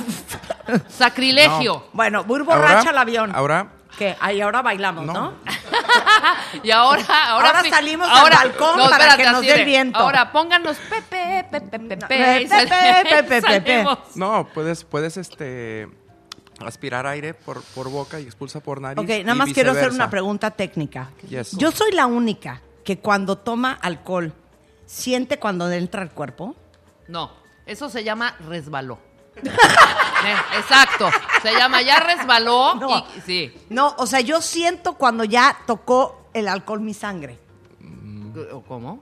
O sea, No. ahorita ya sentí Lo que sí el podemos alcohol en mi decir los nos, que los que gustamos de la bebida alcohólica, es decir, ya resbaló y cayó bien. Sí. Me explico porque resbala por la garganta, delicioso. Versus. Y llega a tu estómago y dices, ¡fum!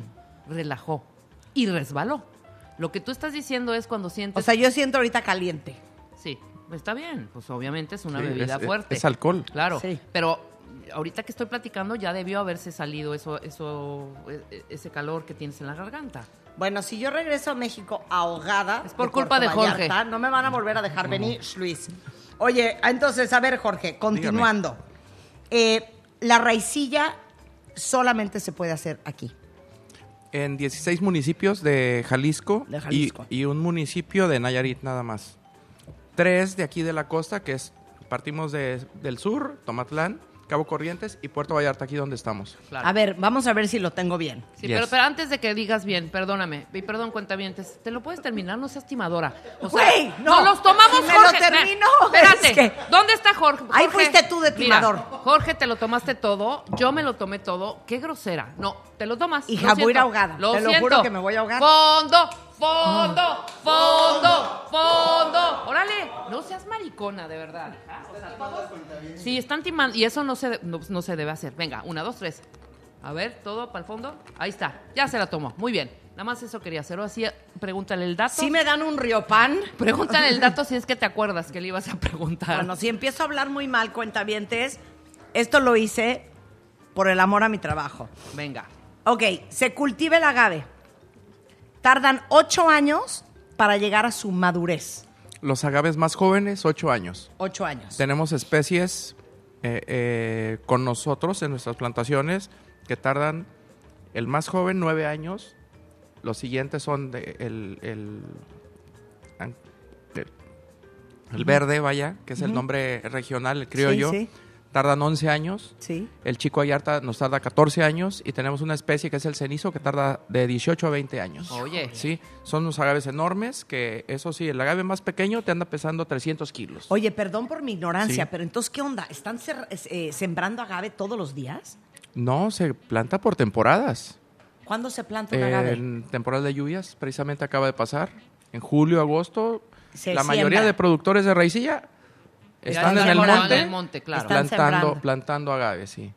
Hijo, perdón, Sí. no quiero ser juzgada. No, sé que dígame. por ti no, pero junto tengo una compañera que es insoportable. A ver. ¿Cómo se siembra el agave? ¿Cómo es el agave bebé? El agave, ¡Cállate! No puedo creer. ¡Cállate! ¿Cómo es el agave El que bebé? se- Explícale, Jorge. Te, te voy a explicar dos cosas. A ver. Sembrar, siembra semilla. Plantar, plantas una planta. ¿De Sí, cuántos meses entonces, de edad? En la, en la sierra Ajá. se utiliza semilla. Ah. ¿Sí? Porque, ¿Eh? porque la lechuguilla, Claro. que es el maximiliana, Ajá, que mencionan, sí. eh, es muy conocido como lechuguilla, pero se llama maximiliana el agave. Entonces, para eso es- tienen que recolectar semilla, Sí, sembrar. eh, esa, esa semilla, dejarla que seque, luego llevar a vivero, hacer su vivero, ¿sí? Entonces, de, de ahí sí tardan un año. Luego de vivero la llevan a, a plantación a suelo, donde va a quedar y crecer. Y ¿sí? crecer. Con nosotros ya es un agave que está más domesticado y, y ¿qué sacamos? Sacamos hijuelos. De la misma planta madre da hijuelos alrededor de, de- de lo que es el agave. Hijuelos, y de ahí Rebeca. llevamos Y eso ya lo puede, claro. lo- y lo los- llevamos a plantar Las plantas ya. Las plantas, Ya no, sí. ya no es sembrar, ya Sí. es plantar. Entonces, y de ahí ya crecen y de ahí puede ser un par de Hay años que esperar a un- 14. Ok. nueve, o depende Ok. de la, de la de variedad de, agave. de la- claro. Ok, luego, pasado ese tiempo, se giman Sí, a mano alzada. Jimash. Sí. Jim- Jimamos y utilizamos hacha. ¿Pero qué es jimash? Jimar, primero pelas el agave con machete, lo, lo medio rasuras a modo que tengas acceso a lo que es el tronco, Ajá. el tallo del agave, y entonces ya que creas ese espacio, con hacha cortas. Ajá. ¿sí? Como lo que hacías en Eso Nicaragua con los cocos. Eso es jimar. En la sierra utilizan la coa, que Ajá. es este un, un tipo de navaja circular Sí. con, con un, tronco sí, elevado, entonces a golpes, pum, pum, pum, O pum, sea, apuntas, quitas todos los tentáculos. eh, pencas. Es que de verdad. o sea, Jorge, Ten- yo te voy a hacer son del pulpo. Toda la Los penca tentáculos la, son del pulpo. la rebanas. Quitas todas las Sí. pencas Sí. y nada más usas la piña. Sí, el que es- corazón, el sí, centro. el corazón, Está- la exacto. cabeza, la piña. Ok. Sí, Ok, y luego las piñas son las que meten en los pozos. en los hornos. Ajá. Sí, Ok, y luego tres días. tres días. ¿Y después? extraemos la piña del, del pozo o del horno, porque fíjate que también en la sierra se utilizan hornos, pero tipo panaderos. Son diferentes a los de, que utilizamos en la costa. Ya. ¿sí? Es parte de lo interesante de, de por qué la diferenciación de las dos raicillas, sierra y costa. Nosotros extraemos la- la- la- los agaves del pozo, acarreamos a una canoa y majamos. Golpeamos, primero se corta pedacitos pequeños con machete, después a darle golpes, Claro. mazo, mazo, mazo, y a depositar en, en pilas de fermentación o tinas, lo que tenga cada quien. Claro. Y luego, Entonces- ¿cómo sacan el jugo? No se extrae jugo, depositamos agua. De verdad. ¿Cómo sacan, cómo sacan la le hiel? tenemos, la le hiel tenemos, le tenemos que agregar agua a la Claro, pila. por supuesto. ¿Por qué? Es que coces en seco. Bueno, ¿sabes qué, Jorge? Cocemos en Yo seco. por lo menos estoy preguntando. La señora No, no, ni se atreve venga. a preguntar porque no sabe No, nada. no, no estoy, no, estoy, estoy a ver, hazme estoy una pregunta cañona que denote al cuentaviente que tú sí sabes y yo soy una imbécil. No, no, no, podría Así ser. es. Ya que tienes tú todas las ver. piñas, ya que Ajá. amasaste, ya que gimaste, ya que hiciste todo el proceso, Sí, todo, ajá, ajá. ya que pusiste el agua, ¿cuánto porcentaje es de agua y cuánto del el- elixir que Hijo, estamos me probando? muero porque te diga, no, no es agua. De... Sí. Sí, sí. Dile, dile si no es No, agua. sí es agua, sí es agua. Dile si no es agua otra vez. Sí es agua. Ahí está. Nada más. Depositamos una tonelada y media Ajá. en una pila y se le agregan alrededor de 1500 litros de agua. De agua, Sí, de agua. Pero lo que nos manda, lo que nos rige siempre es el- la concentración de azúcar que tiene la cabeza de agave cocida. Claro. ¿sí? Puede, oscila entre eso, 1400, 1500, Exacto, 1600. ¿sí? Exacto, hija. Sí. De Porque eso, entonces, ¿y, y cuántos sacas? ¿Cuántos, eh, ya, ya hablando ya de la raicilla, cuántos sacas de todo esto que ya mezclaste? Ya dijo 12 kilos No, no, no, no, no. de agave contra yo un quiero litro del- de yo- raicilla. Yo quiero el, elixir. ¿Cuántos litros de elixir sacas? no se dice ¿Cuántas- elixir, se dice poción. De poción, de, ra- exacto. de raicilla. De raicilla. Sí, eso entre 10 y 12, 12 Si hubieras puesto Kilos- kilos, atención. kilos de agave por litro. Kilos, perdóname, sí, cierto, tienes Sí, razón. kilos de agave. por Ahora, mi, u- mi siguiente pregunta es, esta botellita que tenemos acá, que ha sido premiada también, ¿no? ¿Cuánto cuesta la botella? El precio del mercado está en 820 pesos. Anda. O sea, ya ves, y tú queriendo vomitar lo que acabamos de A ver, a ver. 800 pesos esta 820. botellita. Está preciosa, además. ¿eh? Gracias, gracias. Ahora, estas cuatro botellas que están en la mesa son para mí, obviamente. Traje para obsequiar, claro. La roja es mía. No, ¿Sí? dijo que tú no, por No, alcohólica. por- Por... alcohólica. Vamos a llevar Entonces. Ahora, ¿cómo se toma la raicilla, Jorge? Lo recomendable es que la pruebes siempre sola, Derecha, primero. sí. Primero que nada. Sí. Habrá personas con un paladar ya más especializado que, que, que se le pueden pasar toda la tarde o la noche tomando y degustándola sola. Solita, ¿sí? claro. Exacto. Más sin embargo, si, si tu gusto por los destilados de agave, llámese tequila, mezcal, bacanora, raicilla, influye el que lo mezcles con algún refresco, también es válido. Sí, pero también sacrilegio, Entonces- perdóname. ¿Y ¿Qué te dije yo cuando me me ofreciste un cóctel? No te dije yo, prefiero primero echármelo derechito. Esa es Siempre una, es lo es una conocedora. Esa es una conocedora. Es que siempre es lo y recomendable. Marta, a ver, siempre. mándame el cóctel. Sí. No. Pero es que también hay, hay- hay otra cosa en la que tenemos que pensar y Sí, que es el verdad. mercado. Claro. El mercado. Entonces, y para todo esto, ¿por qué ha cambiado tanto el tequila también? Sí, es- Por las tendencias. Tienes razón, sí. Actualmente hay una tendencia en, el- en temas de mixología o bartenders especializados que, que, pues te crean este tipo de cócteles y creaciones muy padres también, versiones muy padres, en las cuales pues se utilizan los diferentes eh, destilados de agave, entre ellos también la raicilla. Entonces es muy válido también si tú quieres refrescarte en una tarde, llegar a un Delicioso, cóctel, a un restaurante, a un bar y pedir un cóctel como para, para aperitivo, pues también, es También. válido tomarlo. ¿Cuánto cuesta Claro. si yo lo pido en un lugar comercial? Marta ya se durmió, por cierto. Yo voy a llevar el resto del programa este, en vivo. Eh, ¿Cuánto cuesta si yo la pido en cualquier restaurante? ¿Cuánto- Este coctelito, por ejemplo, que nos estamos tomando, ¿cuánto me cuesta la bebida?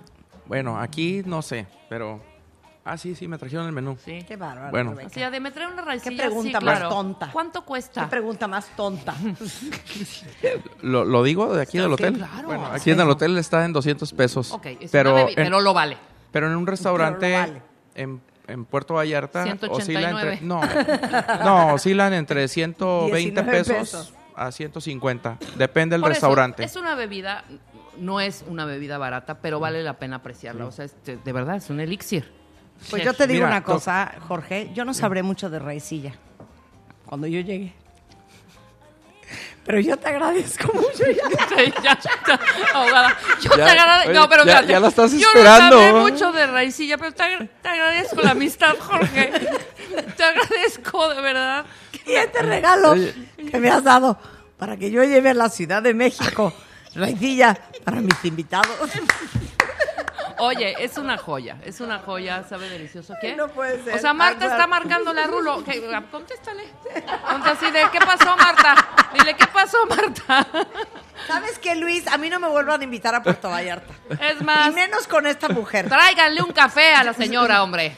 Tráigame un tehuacán con limón y sal. Y un alcacelser. Oye, Jorge, eres uno de los principales productores de Raicilla aquí. De verdad, muchísimas gracias por venirnos a instruir. No Sí, solo a mí.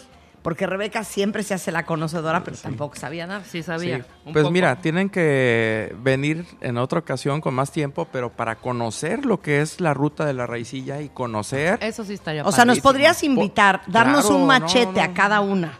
Si y, y creen que lo ayudarnos. puedan agarrar y, y, Y y sí hacerlo. hacer una labor, sí. Claro. Hay que hacerlo. Yo Pues soy entonces- súper fuerte. Yo Esta también. no hay manera, ¿eh? Y ¿Sabes mira, qué estaría bien? Tú no haces Que ejercicio se pongan a desde hacer el 72. majado ustedes. el majado, Claro. Majado, sí. Nada más te vamos a decir algo, Jorge. Dígame. Sí cobramos. O sea, sí cobramos una lanita Claro. por hacer la- el, el O majado. sea, aquí Sí. se cobran 500 pesos Ajá. por tentáculo. Exacto. O penca, como le quieras decir. Tres minutos es lo que, que le- les invito a mis visitantes a que hagan la prueba con el majado. Sí. con el Claro, mazo. O sea, no es, no es fácil, ¿eh? O sea, No. sí te digo. Tres sí, eso. minutos. A ver Sí. si aguantas, güey. No, No, y aparte ni cada 30 penca minutos. de ser como Ni 30 súper gorda. ¿no? Esa experiencia Gorda. la tienen que vivir como para que realmente la puedes transmitir y que digas esto que estoy tomando Claro. realmente vale la pena. 100%. Me Oye, fascinó, Jorge. Muchas gracias, gracias. por mis botellas, Jorge. Te agradezco enormemente, ¿eh? Cero, me las voy a llevar Creo yo, que ¿ah? vamos a generar un Tú problema aquí con estas casa, botellas. Aparte. Aparte te digo una cosa. Tú ni amigos Ya aquí en dice. confianza, ¿por qué trajiste dos? ¿Por qué la codera, Jorge? Si No. somos aquí 18 personas. No las tomamos. No, mira. Exacto. Yo me llevo, ¿cuál quieres que me lleve yo? La que tú quieras, Marta, por yo favor. me llevo la roja. Tómale una foto preciosa. Vamos a enseñarle a los cuentavientes ahorita en Twitter cómo son las botellas. Esta raicilla, tu raicilla, ¿cómo se llama? Hacienda el divisadero. Hacienda El Divisadero. Sí. Bien. Y esto es una raicilla Sí. de calidad mundial. Sí, porque fíjate que acabamos de obtener premios ahora en marzo en Francia, en el Top Spirit Awards Ajá. en Francia, entonces galan- fue galardonada con la medalla de oro. Ay, felicidades. Y en abril participamos en Nueva York, en el International Competition New York Spirits, y obtuvimos medalla de plata. Ay, Sí. felicidades, Jorge. Entonces es la primera vez que participamos eh, en- en- fuera de, de- de México. Realmente apenas queremos incursionarnos en esto para poderla, eh, que pueda ser más reconocida. Claro, ¿sí? más Y ya conocida. fuera de esto, de, de lo que es la marca así en el divisadero, más bien la raicilla, porque nos damos cuenta ahora que mandamos las muestras de cómo lo aprecia la gente. Claro. Los mismos jueces, los comentarios de jueces. Entonces, todo eso no- nos llena de alegría y digamos, bueno, pues tiene que estar en otros aparadores. En, 100%. ¿Sabes qué? ¿Verdad? Yo te voy a ofrecer un, un compromiso. Yes, dígame. La próxima vez que haga una reunión o fiesta en mi casa, cuando alguien me pida un tequila, un mezcal, les voy a decir, aquí eso no hay. Aquí hay raicilla. Eso. Gracias. Claro. Empezando No, por pues ti. gracias. Empezando por ti. No, pues yo ya la a partir de hoy, Rebeca en mi casa solo va a tomar raicilla. Mm. ¿Ok? Gracias, Me Jorge. fascinó, ¿eh? Es Encantado, Raicilla muchísimas- Hacienda El Divisadero eh, o Raicilla Hacienda El Divisadero en Instagram, Hacienda El Divisadero.com. Gracias, ahí, ahí nos pueden encontrar en redes. Y gracias por mi regalo. Padrísimo. No, encantado y gracias, Con estas, gracias por la aunque ustedes invitación. no lo crean, sobria, totalmente sobria, es que mandó un corte regresando Ariel Grunwald. ¿Se acuerdan de nuestro maestro, supermaestro de Cábala? Sí. Bueno, lo perdimos porque se vino a vivir a Puerto Vallarta.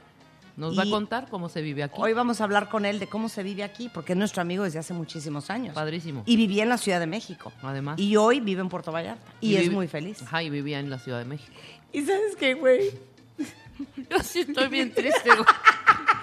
Una pausa y desde Puerto Vallarta, Jalisco, regresamos en W Radio. No se vayan.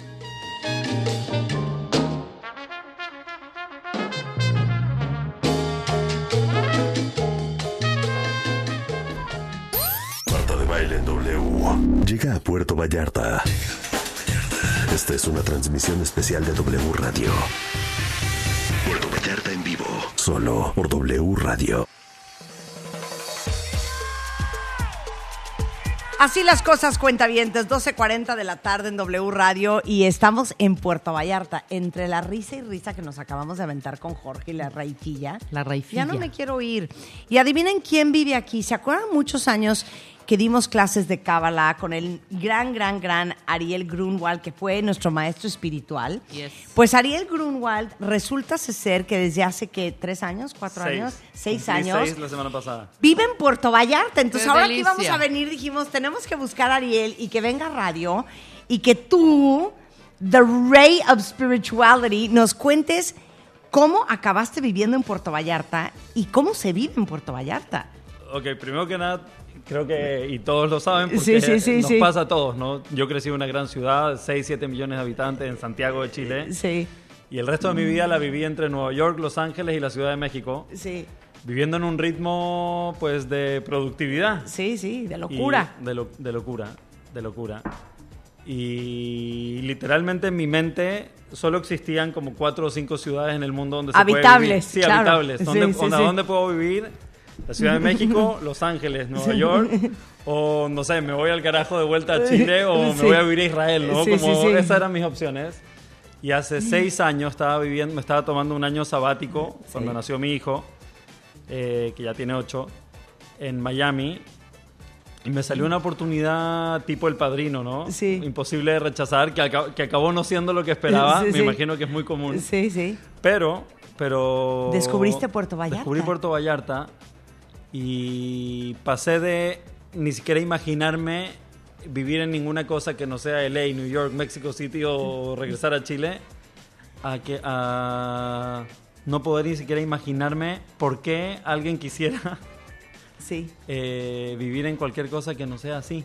Cerca de la naturaleza, una comunidad inclusiva, internacional, llena de gente que viene a cumplir sus sueños y a descansar. Claro. Porque voy a querer vivir lleno de gente que está vuelta loca tratando de, de, De- de encontrarse ser apenas, de hacer lana, Sí. de subir la escalera organizacional corporativa. Una locura. Una locura. Oye, y tú que hablas tanto de las reglas espirituales, eh, cuando hablamos en algún momento sobre cómo tener una vida más plena, de hecho encontramos un estudio que hizo la Universidad de Exeter en el Reino Unido que descubrió que hay una correlación increíble entre la salud mental y la cercanía al mar. Ah, totalmente. Sí, lo puedo, lo puedo sentir y lo he leído también. Lo he leído también. O sea, hay Pero- muchas cosas que te enseña el mar y verlo todo el tiempo. Pero dime una cosa, ¿cómo le explicarías a todos los que vivimos en la convulsionada Ciudad de México o en alguna otra muy concurrida y traficada ciudad del mundo lo importante que es para el espíritu vivir aquí? ¿Y cómo se vive en Puerto Vallarta? O sea, ¿cómo se lo explicarías a alguien que no tiene ni remota idea de lo que es vivir en un lugar como este? O sea, ok, ahí hay dos cosas Sí. completamente separadas. Primero, Puerto Vallarta es increíble porque en verdad es una comunidad muy, muy inclusiva. No sé, Sí. por ejemplo, versus a veces cuando voy a Guadalajara, entro a un restaurante y me miran de pies a cabeza 18 veces a ver quién es este güey, qué se cree que hace aquí, ¿no? Como ves como entre quién será y quién se cree, Sí. y no, esa onda, como esa energía.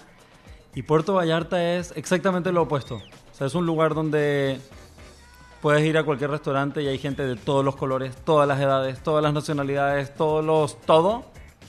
Nadie mira a nadie, porque nadie está pensando en esas cosas. La gente está pensando en, en atender, ¿no? Los locales, y ahora yo soy local. Sí. Estoy pensando en cómo agregar valor a la gente que tengo alrededor, cómo compartir. De hecho, hay un cartel en la entrada de la ciudad que dice la ciudad más amigable del mundo.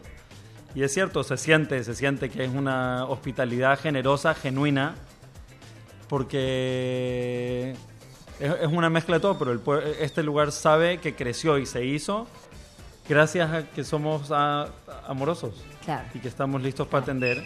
Y la gente viene buscando eso. Y la gente es feliz, de repente ves a extranjeros que tal vez son gente de súper alto perfil caminando por la carretera con su bolsa de aguacate. Esos son los maridos, cuentavientas. ¿Ah? Esos son los maridos que estamos buscando. Pues sí, y lo ves y la gente en verdad disfruta, porque si uno observa en verdad su vida, las cosas que más felices te hacen son cosas súper simples. Claro. Nadie dice, fui el más feliz del mundo cuando me compré un Maserati. No, es momentos, ¿no? Cuando me agarró el dedito mi bebé cuando recién nació, o esa plática el domingo en la mañana sin apuro con mi marido o con mi esposa en la cama, o es cierto, es como cosas simples realmente la- lo que conforman el rompecabezas de la felicidad. Y vivir cerca de la naturaleza, especialmente en un lugar inclusivo como Vallarta, y es inclusivo, sé que hablaron hace un ratito Sí, el sí, tema sí. de la comunidad Sí. LGTB, etcétera, pero eso te dice mucho Claro. unos clientes que conocí hace unos años, unos eh, eran eh, franceses. Tienen casa en todos lados. En Mykonos, en Tel Aviv, en no sé dónde en Italia, obviamente en Miami, bla, bla, bla. Me dijeron, no hay ningún lugar en el mundo.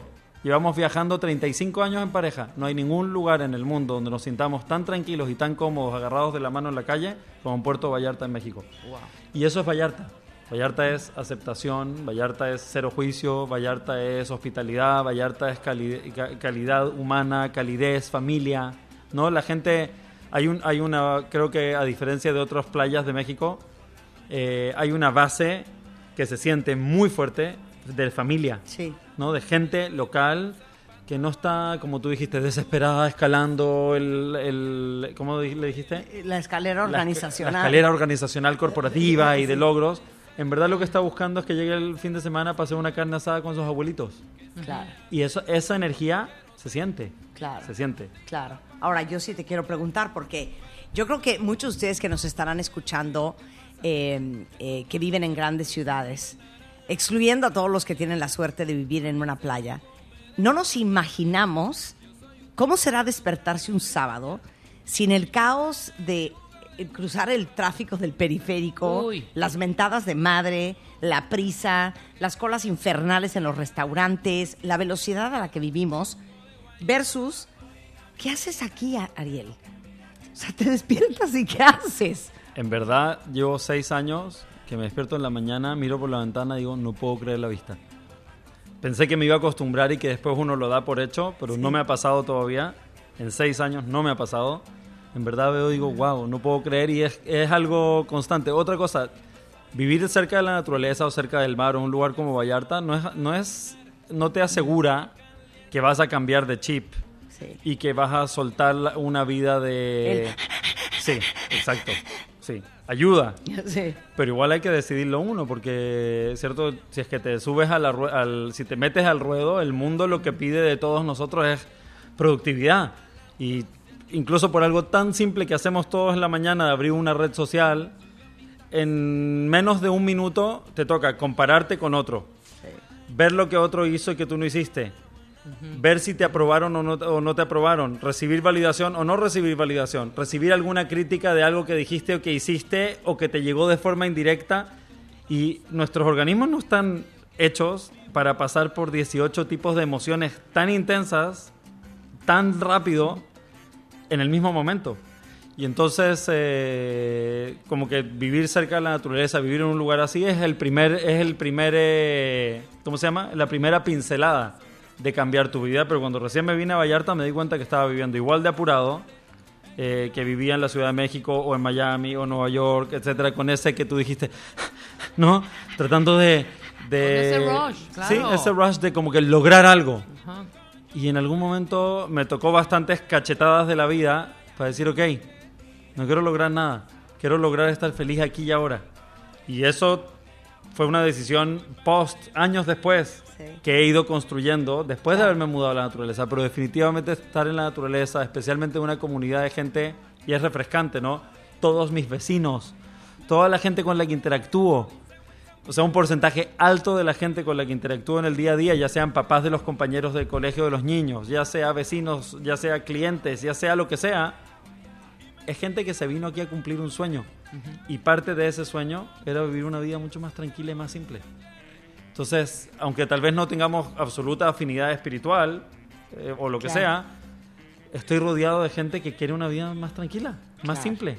Entendiendo que eso que estás buscando no está en algún lugar que vas a lograr corriendo como loco, está aquí, está a la vuelta de la esquina, está dentro de ti. Y eso sería refrescante para mí porque creo que eso es en verdad la espiritualidad. La espiritualidad es cuando nos quitamos, eh, ¿cierto? Para mí el cuerpo físico hoy en día me doy cuenta es como si fuera un disfraz, un traje de goma, un guante de látex, ¿no?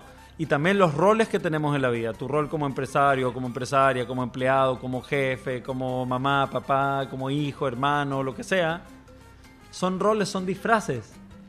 Pero cuando uno se quita esos roles y uno se quita también el, apego a las cosas materiales, todavía queda ahí un, ¿no? Como dice en inglés, un awareness, una energía, que podemos llamarle nuestra alma, pero eso en verdad es lo que somos nosotros. Y mientras menos, mientras más nos desasociamos y nos, nos divorciamos de nuestra, de nuestra identificación de, con esos roles, que son los que realmente nos hacen vivir ¿cierto? Porque queremos ser exitosos como el rol que creo que debería ser o como quiero lograr ser o como, que- o como creo que esperan que sea.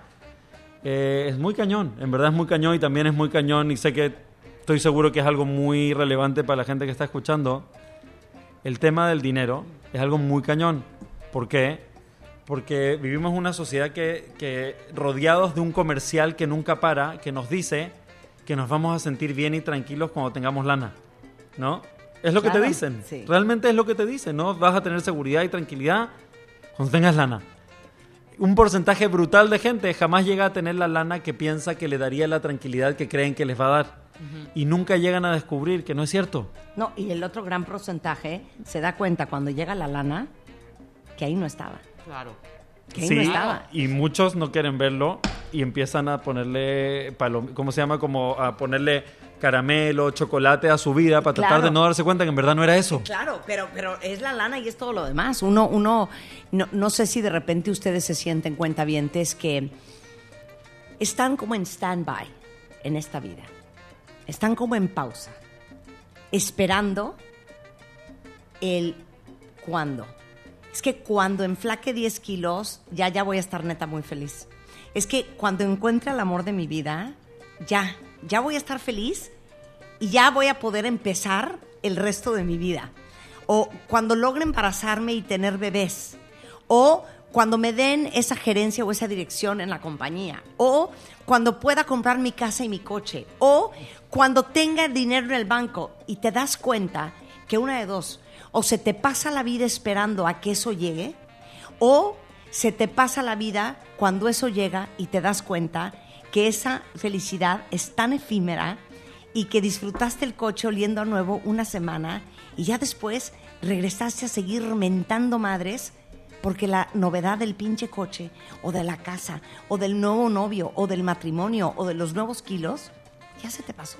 Totalmente, es que el upgrade se hace desde adentro. Es que el upgrade Porque es desde adentro. Es como, ¿has visto esos, esos coches así como ochenteros que están, pero mega fregados, Sí. pero que les ponen alerones amarillos fosforescentes, Sí. una lucecita, no sé qué, como para que parezca un coche del futuro, pues se ve tan chafa, ¿no? Es como, como que le agregan accesorios externos para que parezca algo que no es. Es exactamente lo mismo. Cuando una persona trata de hacerle upgrade a su vida desde las cosas externas, llámese el dinero, la posición, el prestigio, lo que sea que va a venir desde afuera, para mis ojos, te puedo decir, lo veo exactamente igual de chafa que esos coches que están claramente ya eh, listos para el cementerio y que pienso que son cool porque le puse una un alerón amarillo fosforescente.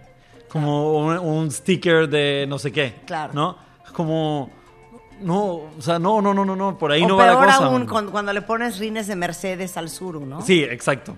Entonces, ese, los upgrades no pueden venir desde afuera, porque cuando uno hace el upgrade desde afuera, las mismos issues o las mismas situaciones, problemas que te, que te acogían o que te jodían antes del upgrade que tú pensaste que te hiciste, son exactamente iguales, pero peores, porque son más caros y más pesados. Claro. Entonces, sí, el upgrade es desde adentro. Y para mí hoy en día, así, eso, así veo la espiritualidad, ¿no? El upgrade es desde adentro. ¿Desde adentro? ¿Desde dónde? Desde mi mente, mis pensamientos, mis creencias. ¿Desde dónde? Desde mi estado emocional, que es realmente la forma en que piensa el cuerpo, su estado emocional. Y la mezcla hermosa, es cierto, la sopa, el smoothie entre lo que pienso y mis emociones y mi estado vibratorio, eso es realmente el upgrade. Entonces, ¿qué es el upgrade que necesito hacerle a mi sistema operativo? Es mucho más de la forma en que pienso, es mucho más de la forma en que me siento, es mucho más de la forma en que hablo, es mucho más de la forma en que actúo que de las cosas que tengo. Pero es tan fuerte el ruido que nos hace la gran ciudad, en general el mundo, pero especialmente si vives en la gran ciudad, es tan fuerte el comercial constante, es casi como estar hipnotizado, que te hace la gran ciudad, el mundo moderno de la productividad y el consumismo, que te convence que el upgrade externo, que es tener esa promoción o tener esa lana o tener ese prestigio o tener lo que sea que eso crees que te va a dar ese reloj, te va a dar el prestigio, entonces van a pensar esto, entonces ahora sí vales, todo eso en verdad es pura paja molida. Claro. Y lamentablemente casi nadie logra ese sueño como para darse cuenta que era paja molida. Entonces sí, es triste, en verdad, invitación a todos los cuentavientes del programa de Marta. Tenemos que darnos cuenta que El el, upgrade, que upgrade nos es están interno, sí, está es interno. El El upgrade upgrade, es es desde adentro. El, el upgrade que viene desde afuera es mega, mega chafa. Sí. Oye, antes de despedirnos, eh, ¿por qué tienen que venir a Puerto Vallarta todos los cuentavientes que están escuchando, que no han venido hace mucho, que nunca han venido? Wow, para mí Vallarta es como, obviamente no es el secreto mejor guardado porque Sí. vienen como 6 millones de personas al año, ¿no? O sea, está lejos de ser el best kept secret, pero es muy, muy especial. Te puedo decir que la gente que viene a Vallarta no es que viene a Vallarta y, y no vuelve en 20 años, no, no, no, no, no, no. No es como otros destinos que hay en México, otros destinos del mundo. La gente que viene a Vallarta, viene a Vallarta Sí. y vuelve a Vallarta y se compran, si pueden, se compra un depa o una casa en Vallarta, e invierten en Vallarta y se involucran en, eh, en ayudar a los niños de Vallarta y se involucran en labor social en Vallarta y promueven Vallarta. O sea, el, el following de Vallarta, me he dado cuenta, es súper leal. Aman Vallarta, aman la comunidad y se siente algo, algo único. He estado en varios destinos de playa en México, obviamente los más populares, etcétera. Y te puedo decir que, que lo que se siente en Vallarta y lo que la gente me dice que siente en Vallarta es como que... No, porque si me preguntas por el mar, obviamente el Caribe no tiene comparación. Sí. Creo la arenita blanca de, de azúcar glass y el color y todo. Pero en verdad Vallarta es algo muy, muy especial entre la selva, entre su gente, el La centro. montaña, Sí, es, es todo una mezcla muy especial. Y como te digo, esta comunidad cero pretenciosa. Porque en verdad vas al mejor restaurante y ves el señor con su sombrero que viene del rancho en la montaña, con su familia. El señor blanco, señor negro, pareja gay, pareja straight, viejitos de no sé dónde, gente joven, locales, extranjeros. Todo el mundo y nadie mira a nadie, nadie le mira las chanclas a nadie, nadie le mira la marca a nadie, nadie le mira nada a nadie. Qué bonito. Sí, en qué verdad es muy refrescante. Oye, me encanta oírte siempre. Eh, Ariel Grunwald es eh, maestro espiritual y aparte es empresario aquí en Vallarta, donde vive hace seis años. Em, si lo quieren seguir en Facebook es Ariel Grunwald, igualmente en Instagram y es Ariel Cábala en Twitter. Thank, you, you. my friend. Qué Thank felicidad you. verte. A mí también. Deberíamos hablar más seguido. No sé por qué siempre nos, se nos, va- nos vamos de las manos tú y yo. Rebeca, Ya la próxima. ¿me puedes ayudar con esta amistad? Totalmente. Aparte- Voy a México la próxima Ah, semana. sensacional. por si- Bueno, sí, hablemos, hablemos, 100%. Gracias, Muchas saludos gracias, a Vane. Ariel. Oigan, cuentavientes, estuvimos felices en Puerto Vallarta. Espero que este eh, sea el primero de muchos destinos que visitemos en México, que está abierto, que está de regreso y que nos necesita más que nunca. De verdad, gracias a todo el equipo de Visit Puerto Vallarta. Gracias, eh, Luis Villaseñor, y a todo su equipo. Gracias al gobierno del estado, que por ellos estamos acá. Totalmente. Gracias a el Hotel Garza Blanca que nos hospedó anoche. Y bueno, nosotros estamos de regreso mañana desde la Ciudad de México en punto de las 10. Ay, nos quedáramos. Ay, Nos pero te llevan la quedáramos. raicilla. Nos te llevan la quedáramos. raicilla.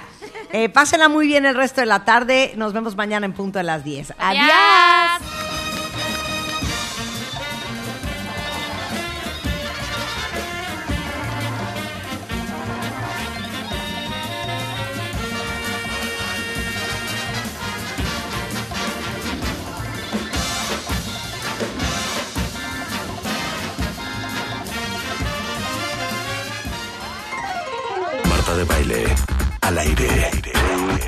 Solo por W Radio. ¿Estamos? ¿Dónde estés? 96.9.